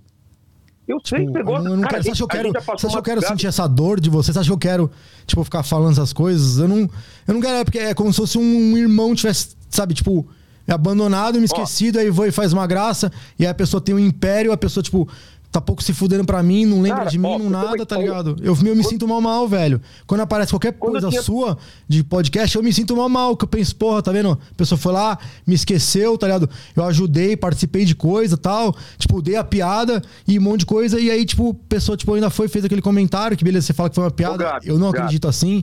E, e- e fica, mano, sabe, tipo, dá, um- dá um, dá um, dá um mal-estar, dá um mal-estar muito grande, velho. Dá um mal-estar muito grande. Dá um mal-estar muito quando grande, acaba uma velho. relação, é, é- não é de uma hora para outra que as pessoas voltam a conversar. Eu, eu, eu dou esse primeiro passo, te pedi perdão e vamos conversar. E outra, não foi só você que me deu piada, eu também te dei várias piadas, te ajudei em várias piadas. A gente era amigo de ficar madrugada falando sobre humor, sobre comediante. Quando te Uhum. acusaram, lembra daquela piada que você tinha copiado, eu fiquei do seu lado, o Nando ficou do seu lado, a gente, a gente foi pra cima da pessoa, lembra? Que Eu não era verdade, que era, o, que era o Daniel alguma coisa e não era. Ele falou que Isso, porque tava isso. inveja de Então, mim na assim, época que eu tava crescendo. Exatamente. Porque pra quem não sabe, Então, deixa eu dar um não contexto copiei piada, lugar. a pessoa inventou. Só pra deixar. Exato, exato. Só pra dar um contexto para quem não conhece o Gado, é o seguinte: ele é um moleque que começou do nada e de repente começou a, a, a, a, a destruir, cara. Eu lembro que uma vez que você foi no, no, num show, que você foi o melhor da noite e você tava começando. Então, assim, é um cara que eu e o Nando, a gente te abraçou, cara. Lembra no começo? Eu e o Nando, a gente via como um irmão mais novo, te defendia e tudo mais. Só que a gente foi se afastando. Você veio participar do meu vlog na época, tocou Uhum. suas luzes. E aí aconteceu um monte de merda e a gente se afastou mesmo, cara. E eu perdi o contato mesmo. Então, eu não sei até hoje realmente o que é verdade, o que é mentira, o que aconteceu, o que não aconteceu. Eu acho que uma vez, você lá na, na conversa que a gente teve, me falou, puta, consegui provar que tudo era mentira. Eu falei, ufa, legal, tal. E por isso até que eu te pedi desculpa pela piada, entendeu? Porque eu achei que já estava tão de boa que a pessoa pode fazer até piada em cima, como o Luiz C.K. tá fazendo piada até hoje. Uhum. Quando eu vi que você não estava de boa e, e, e- e até hoje isso é uma coisa que te incomoda, eu falei, puta, que merda. E tanto que eu apaguei, cara, a piada, entendeu? Pode Uhum. até procurar e pode ver que foi uma piada, não foi uma acusação. Nunca faria isso. Então, assim, da minha parte, cara, pode ter certeza que apesar de você ter falado umas coisas aí, ter sido duro, está de cabeça cheia, não tem o menor problema sentar com você, vem É, um eu, eu te confesso que eu, que eu, eu tenho muita raiva tá, de tudo que eu lembro assim. e Eu, eu não quero sentir, porque eu. Mas sempre tem, gostei de você, ter, velho. cara, Eu sempre é só gostei de você, sentar, mas é- velho. É estranho, é confuso pra É, mim estar tendo essa conversa aqui agora, mas eu também não entendo o que você tá falando, porque também você tem que se defender, né? Você tem a sua chance de defender. É, E porque, eu me entendo, porque eu também me defendo, né, velho? Claro. Tu pode escolher não Cara, ter mais raiva coisa dele. É, eu não, eu não é. quero mais ter raiva de ninguém, velho. Eu falei, não tenho raiva nem Mas das pessoas que falaram as coisas, mano. Não... Então, mas tem. Eu fico com raiva de gente próxima, eu fiquei né? raiva, tipo, com você, É- fiquei com é raiva do Nando quando ele pediu pra ficar mandando coisa pra provar pra ele, tá ligado? Fico com raiva, eu fico com raiva de quem, de quem, de quem eu me importo, tá ligado? De quem eu, eu achei que ia fazer parte da minha vida, que, que eu ia, sabe, que ia É. ser tipo família. Eu fico, eu fico com raiva, mano. Fico com raiva porque eu fico, porra, tipo, sabe, eu achei que era pra ser família, agora do nada virou um estranho e que eu es- fala merda, e não- aí eu falo merda. Mas não tem por que manter essa, É, essa não coisa quero ruim. manter essa. pode... eu não É, cara, não quero, que eu não manter quero isso. manter isso, Mas- velho. Mas não eu quero entendo manter isso, isso. que as pessoas mais próximas foi que você ficou, foram as pessoas que você ficou com mais raiva. E faz sentido isso. Isso é Sim, totalmente lógico. Não, você, acha que eu, você acha que eu tô com, com, com raiva, sei lá, da, da, da, sei lá, da Bruna Luiz? Não, não tô. Tô pouco me fudendo. É. Eu não, não conheço ela, assim. Não, não, tô falando mal da Bruna Luiz. Não tô, tô falando assim. Não, Sim, só porque não é próximo, então É, não tem então, por que ter raiva. Assim. não, não tenho, assim. É, Fiquei com raiva de eu você. te falo que- assim, eu tenho raiva do Patrick, tá ligado? Que, porra, tu era mó Mas o próximo. Patrick não te ajudou. Ah, Mas ajuda, Patrick- ah, mas ajudou, você mas aí você, você, você ajuda aí, você pega a pessoa e, tipo, deixa ela pular do penhasco, tá ligado? Sei lá, né? Mas sei lá, lógico que eu quero me acertar eu com acho- vocês, velho. Eu gosto de vocês, tá ligado? Eu fiquei assim Mas vamos acertar não só comigo, mas com, com, a, com a comédia, cara. Você É. voltar a fazer, voltar a fazer show e, e usar isso como, como É, eu fico achando que todo trampolim, mundo me assim, como- odeia mesmo, e eu. Aí quer se defender. Não, É. cara. Não, a, a galera, a galera nem, nem sabe direito o que aconteceu, entendeu? É verdade, ninguém sabe, cara. Ninguém sabe. Tipo, eu cheguei lá no Clube do Minhoca, tipo, aquelas minas tudo me olhando feio, tá ligado? Tipo, fazendo uma cara feia pra mim, aí. Aí o Patrick mandando aquela mensagem, pô, eu fico me sentindo uma bosta, tá ligado? E eu. E sei lá, eu. Mas eu, tá eu, tudo eu, eu sou, eu, tá sou, eu, eu tô errado, eu tô errado de ter raiva assim. Não é certo eu ficar vindo aqui e falar de você. E eu não gosto disso, velho. Eu não gosto. Porque, eu- porque eu lembro de você, tá ligado? E eu, eu gostava Não, de mas a você. gente, a gente continua, a gente continua. Você você tem meu telefone, te mandei mensagem, te liguei. A gente vi, continua eu não essa vi. conversa aí uma, uma, uma noite dessa, cara. Aí continua seu podcast e tal, mas só te falo isso, cara. É, não culpa a gente por não saber ou não se interessar. Claro que isso é uma merda, mas, cara, Tá, imagina. eu achei que você. Eu, eu tô errado porque eu achei que você não se interessava. Achei que você tava tipo, ah, tá foda-se, passou ele e. Não, claro que não, E cara. esquece a ele, gente tá tomou um Tipo- puta susto, né? A gente tomou um Sim, puta sim, susto. não, cara. lógico, eu E entendo. eu nem sabia que você tava voltando é, pra comédia. Tem que mais do que voltar mesmo e usar essas merdas todas que aconteceram como, como base da sua comédia e, e, e vir pra cima, cara. E eu tenho certeza que a galera vai, vai te abraçar de novo, cara. É. Começando por mim, entendeu? Tá, eu tô arrependido de ter falado as coisas que eu falei. Relaxa. Não, tô arrependido Relaxa. porque eu falei coisas e. Não, De uma forma muito agressiva, tipo. eu mandar tirar. Mas vê depois. depois. Eu não sei se você tem guardado lá o post do Patrick, vê que foi uma piada, cara. Eu, eu, eu não, eu não, não tô falando que eu deveria ter feito, entendeu? Uhum. pelo, pelo toda a amizade que tinha. Eu só fiz porque achei que estava tudo resolvido e que você já estava levando na boa, entendeu? Tá, talvez cara, eu possa ter. Eu posso, não, eu posso ter interpretado com muita raiva também. Ah, não, não, Tipo, com com certeza. se, certeza, você é. tava, se você tava no inferno, cara, e, e imagino que tava, você tava no inferno do cancelamento, do ódio. É claro que você vai ver tudo com uma lente 10 vezes pior. Então eu te entendo. É por isso que eu tô te ligando numa boa e não tô é, ligando, ligando para xingar, apesar Uhum. do que você falou. Porque eu entendo você, cara. Eu entendo totalmente, cara. Eu só tô falando é que em vez de você usar isso pro mal, usar pro bem, cara. Ó, me fudi, todo mundo acha que eu fiz a mesma coisa, ó, aprovei aqui que não fiz porra nenhuma. E agora, cara, eu vou voltar a fazer show. Vilela, porra, posso falar com você? Vamos, vamos sentar e vamos falar. Petri tá te ouvindo aí. Vamos, vamos embora, cara. Vamos embora. Como era no começo, cara. Fala aí pro pessoal, a gente cansou de passar a madrugada juntos conversando sobre comédia. Sim, isso é verdade. Muito, muito. Eu cansei de te, você me mostrar seus textos e eu, eu te ajudar com piada, você me ajudar. Você me ajudou pra caralho, cara. Sim. No- teve aquela merda lá que você, você faltou, você deve ter falado isso, faltou num dia que era pra tocar no bem especial. Mas também já te perdoei já. É, eu, eu vacilei, eu vacilei. Eu vacilei. Mas tudo bem, tudo bem. Deu certo, deu certo. Mas tamo junto, continua aí, cara. Tipo, o Bruno Eu Mota não minhas muito- mensagens. Eu, fico com. Vamos ligar pra ele agora. Eu fico, com- eu fico- fico me sentindo mal, porque eu via vocês como, tipo, primos, assim, tá ligado? Eu fico, porra. Não, eu, eu te falo que eu te via como irmão mais novo mesmo, porque, porque dava vontade de, de adotar mesmo. Porque esse era um cara que era. Pô, você ia fazer piada na, na Paulista, velho. Eu achava isso foda, entendeu, cara? Você tinha umas ideias muito foda, entendeu? Ganhou lá o, o prêmio do Multishow, entendeu? Eu Então, assim. o Petri aqui, ele falou que no, no post do vídeo original ele vai, vai tirar a parte que eu falei algumas merdas, tá? Ah, eu, não, eu não quero que você. Eu não quero que você. Eu, eu gosto de você, cara. Eu, fico, Não, mas sei lá. eu, fiquei, eu fiquei com uma mistura bem estranha agora que você ligou, mas eu, eu, eu gosto de você, Vilela. Eu, Não, e é bom, e é bom, e é bom a galera saber que entre amigos, entre, entre, entre pessoas que, que um dia foram muito amigos, briga, depois volta a se falar, é normal, cara, é normal. Porque, pô, eu acho que eu não era nem casado quando se conheceu, né? Imagina, casa, tem filho. É, eu, eu, mudou. não tinha, eu não tinha podcast, podcast, até foi depois daquele, daquela piada que eu fiz com o Brasil, eu nem tinha. Então, assim, tô aqui, vamos conversar. Chama o Petri no mesmo, no, no- na mesma noite aí, se ele, se ele quiser. E a gente vamos, vamos conversar sobre comédia e me explica exatamente o que aconteceu aí mesmo, cara. Eu quero saber.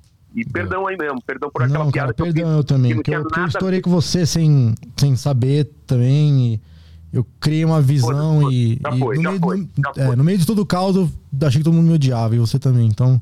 Não, já foi, Desculpa cara. por isso. A gente tá resolvido e agora eu faço questão de te ajudar a resolver com cada um que, que, que você acha que tem alguma coisa pra resolver, cara. Que é todo mundo é irmão, todo mundo tem que se ajudar aí, cara. Boa. Principalmente naquele começo que a gente se ferrava naquele ao vivo com quatro pessoas. Era bem pessoas difícil mesmo. Era muito Bem difícil, difícil, ninguém ria de porra nenhuma. É, Então é aí, cara. Abração, brigadão desculpa, aí. Vilela.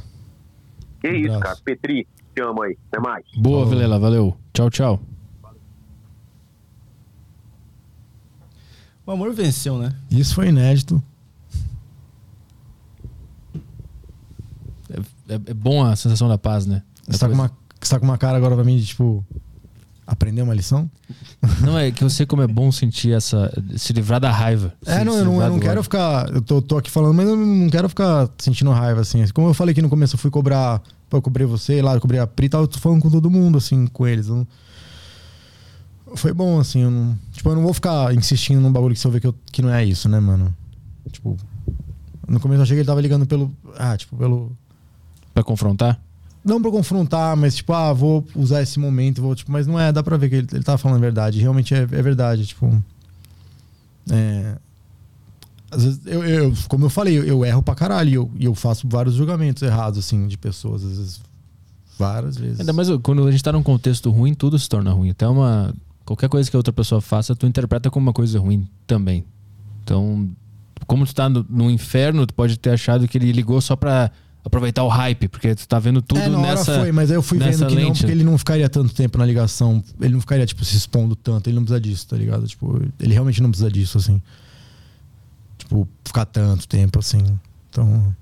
E sentir raiva não serve pra nada. É, não, mano, é mó ruim. Velho já. quase- Mano, eu, antes do cancelamento eu não tinha essas Barbie pelo tudo branco, assim. Eu acho que conforme eu continuo agindo assim, sentindo assim, eu vou ficar mais velho ainda. É, não, isso é. Ficar estressado, tu.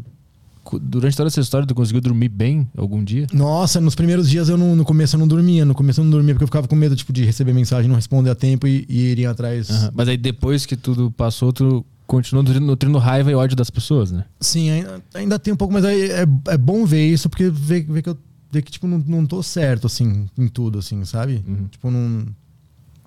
Eles não têm culpa. E realmente tem o outro lado dele, assim como eles não sabem o meu lado e eu vou estourando assim, tem o lado deles que eu não sei, que é tipo é o lado deles não saberem, tá ligado? E, e de que realmente eu não sentei e contei tudo, tudo, tudo pra eles, assim, tá ligado? Tipo, de uma vez, assim, eu. Saiu o processo, eu fiquei, aqui, ó, pronto, vai, me libera, tá ligado? Tipo, tem toda uma conversa, né? Tipo, as coisas não funcionam assim e tal. Uhum. Então é. E as pessoas não estão antenadas de todos os detalhes, né? é. Vamos, vamos falar de coisa boa então, galera? É, quer divulgar teus shows aí, teus novos projetos, teu livro, Ah, músicas novas? Eu tenho. Eu tô com. Vamos lá, eu tenho, tenho um solo amanhã aqui em São Paulo, no Lilith Comedy Club, é um solo gratuito. E aí eu vou me apresentar no, no Rio de Janeiro no dia 23 de setembro, que é uma sexta-feira, no Teatro Cine Joia. E aí eu tenho uma, uma, uma promoção para amanhã, que eu tenho, assim, que o show ele é gratuito, né? Eu tô, vou estar vendendo uns merchans amanhã, moletom e camiseta. Eu tô com uma música nova chamada Folkina, que quem souber a, a letra da música lá no show, na hora pra cantar junto comigo, ou pelo menos parte dela, ganha um moletom. Inclusive, tipo, nessa música eu, eu, eu falo sobre um amigo que eu conheci num show e que hoje em dia é um estranho, tipo, que é o Nando Viana. E aí, tipo, a gente não pode voltar a se falar agora, senão vai perder todo o sentido da minha música. aí eu, Liga aí, Nando. Eu tenho aqui o WhatsApp dele. eu vou tocar aqui. Liga aí, vamos fazer as pazes. Liga aí, Nando. Vamos lá, vamos fazer uma sessão de terapia Então- pra mostrar pro mundo que a paz é melhor que, a, que, que o ódio, Essa música, caos. essa música Não, se tem chama que tocar a música, pô. Essa É, música se toca chama aí. Folkina, ela, ela, se chama, ela fala sobre tipo, uma gata minha que morreu, meu ex-relacionamento, um pouco do cancelamento e sobre esse, ami esse amigo que eu perdi, que é o Nando Viana. Então vamos lá. Um, dois, três e. Um, dois, três e. Peraí. Um, dois, três e. Um, dois, três, quatro. Um, dois, três, quatro.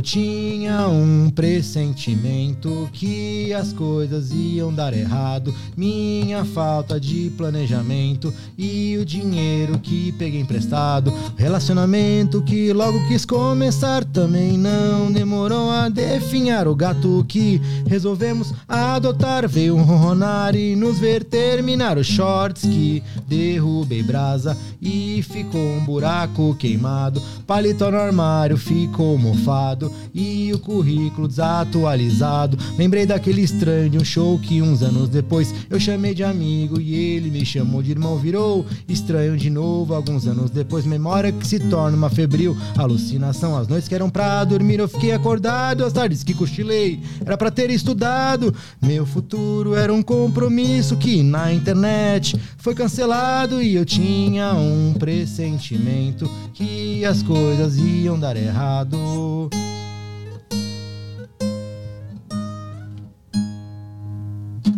Quem decorar um trecho dessa música amanhã ganha um moletom. Boa. Lilith Comedy. Lilith Comedy amanhã às 9 horas. Tem, tem, tem mais shows marcados ou só esse do Lilith? É, Vai, é, vai pra outras cidades ou não? Eu não tenho feito mais nesse, nesse lugar. Eu também queria falar rápido, pra não esquecer, Vai. duas coisas. Eu queria fazer uma. Um, primeiro, eu queria falar bem rápido. É, que teve um pessoal de um comedy club chamado Black Comedy. Hum. Que eles, há, um- há uns meses atrás, eles foram num podcast e eles. é, uma galera me mandou que eles foram lá, tipo, falando orgulhosos que eles me excluíram do elenco deles por causa de tudo, assim. Então, só. Não, eu vim com uma visão de querer brigar por causa disso, mas com tudo que aconteceu nesse episódio, eu pensei em agir com mais calma.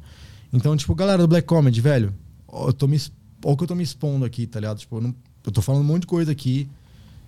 E, velho, isso afeta a minha vida, afeta a minha família. Porra, repensem, tá ligado? Porque vocês acham que eu fiz um negócio que eu não fiz, e aí eu não, eu não posso fazer show, aí eu, eu, aí eu me fodo, tá ligado? É, uma outra coisa é que. Uma coisa que é, duas coisas que aconteceram interessantes na, na- no período que eu fui cancelado é que assim que eu fui cancelado e eu, eu fui pegar um, um voo no Rio de Janeiro lá pra voltar pra São Paulo, e aí o negócio que tá no meu livro que eu coloquei é que eu, não, nunca vou esquecer que, que eu tava, tipo, sentado num banco, assim, tipo, completamente acabado, assim, tipo, surtando, assim, tipo, caralho, surtando pra caralho. Aí eu olhei pro lado, do meu lado eu nem reparei, tava sentado o Nando Reis, assim, ele tava sentado segurando violão, assim.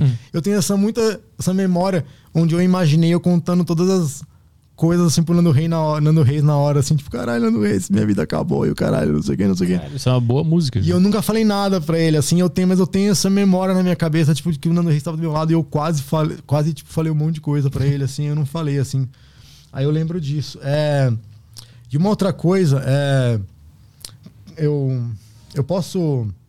Tem a varíola do macaco. Hum. Eu posso fazer uma. Minha, eu não, eu não, não tenho dança, mas eu tenho uma dança da varíola do macaco. Eu posso fazer? Lógico. A dança da varíola do macaco. Pera aí. Vamos lá. Na geral ali? Faz aqui, ó. Faz aqui. Qual câmera? Tá, eu tô aparecendo? Aí no meio. Aí pô, fica no meio. Tá, essa Aí. aqui é a dança da varíola do macaco, ó. Vá, re, olá, macaco. Muito bom. É isso. Muito legal. Tô imaginando um monte de aplauso na internet. Esse silêncio não fica tão constrangedor. Obrigado, cara. É, Bem, então eu vou, eu vou terminar contando umas piadas bem rápido, então pode Tá, ser? vai. Manda lá. ver. Eu queria contar a piada pra você, acho que, acho que dá pra gente chegar nesse ponto agora. Vamos lá. Um, dois, três e valendo. Quando eu tô no correio e vou enviar dois pacotes, eu peço um rapper morto, Tupac. dois pack. Vamos lá, aqui ó. É, Do SPAC. uma cabra entra num ba... uma cabra entra num banco e o detector de metais apita na porta giratória. O segurança se aproxima e ela diz: "É só meu pé". Pé de cabra. É. Aqui, ó. Eu fui numa loja de camisas procurando uma camisa azul clara. O vendedor disse: Temos essa azul bebê, serve? Eu falei: Não, eu queria algo um pouco mais escuro. Tem azul bebê sufocado? Aí ele falou: Aí ele falou: Nós temos roxo, serve? Eu falei: Não, o bebê tá vivo ainda. É uma cor chamada esperança. É... Tá, vai. Vai, vai. Tamo- Ah, aqui, ó. É bem rápido. É... Aqui.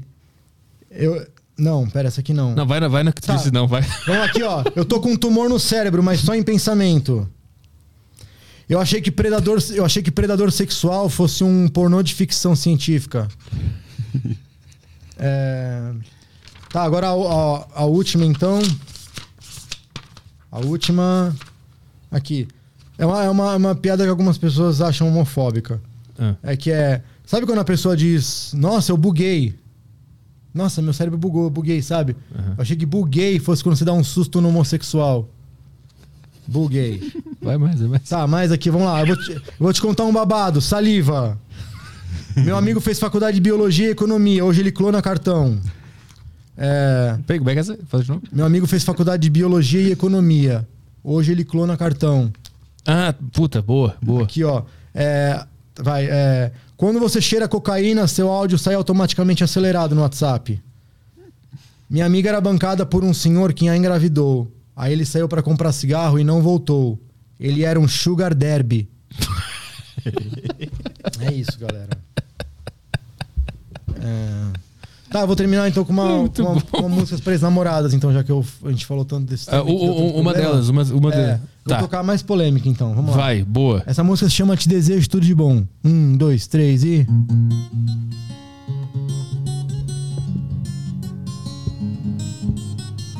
Espero que esteja bem feliz, que tenha tudo o que sempre quis. Um labrador chamado Thor, um amor, vinhos bons e queijos Roquefort. Te desejo tudo de bom, te desejo tudo de bom, te desejo, mas eu espero que a sua vagina caia.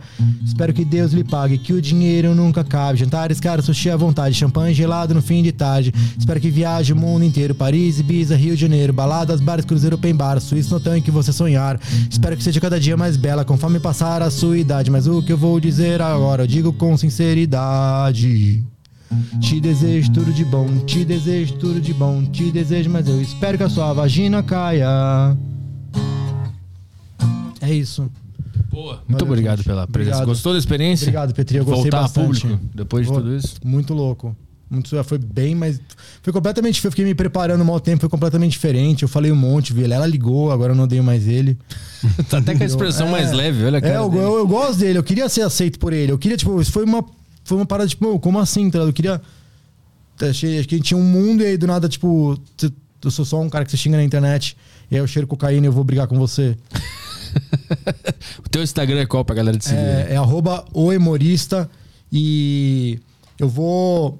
É, hoje à noite eu vou fazer às 9 horas uma live na minha. na eu posso falar aquela rede roxa de vídeo? ah, lá? pode falar Twitch, tem problema. na, na Twitch, que é Emorista. Então sigam lá a Twitch. Humorista, porque eu vou fazer umas lives lá tocando músicas e contando piadas. Boa. E é isso. Tem, tem site também ou não? Não, não. É Instagram, arroba o humorista. Escutem meu Spotify, eu sou o Gabi. Eu sou o Gabi no Spotify, é meu, é meu principal, minha principal fonte de renda Spotify. Então escuta minhas músicas lá. Se você não, não paga Spotify, não tem problema, você pode escutar no YouTube, no YouTube, na Deezer ou no- na SoundCloud. Boa. E é isso. É isso aí, Caio. Isso aí. Quando é que a gente volta? Estamos de volta semana que vem, aqui na agenda quinta-feira, acredito que quarta, talvez. Quarta ou quinta? Tá aí, O quê? o, o cara. Ah, sim, é só esse? É É quinta-feira, quinta-feira. É, na- é quinta? Aham. Tem certeza? Quinta-feira. Sigam, sigam o Rogério Vilela. Já é 25 quinta-feira. É verdade. Quinta-feira estamos aí. Talvez tenha, tenha o- al- algo no dia 24. Mas vamos ver. Isso, aí- eu, eu só preciso fazer o, o, o papel aqui de falar que se alguma das pessoas envolvidas nas histórias quiser vir na deriva, é só mandar uma mensagem pra produção que tá convidada a vir aqui e falar a sua versão caso ache necessário. Tá bem? Valeu, Gabi. Valeu, Petri. Até algum show aí. Vamos, vamos marcar um showzinho junto, alguma Vamos, coisa. vamos sim. Então tá, semana que vem a gente tá de volta aí no A Deriva. Um abraço pra todo mundo. Bom fim de semana. Um beijo. Tchau, tchau.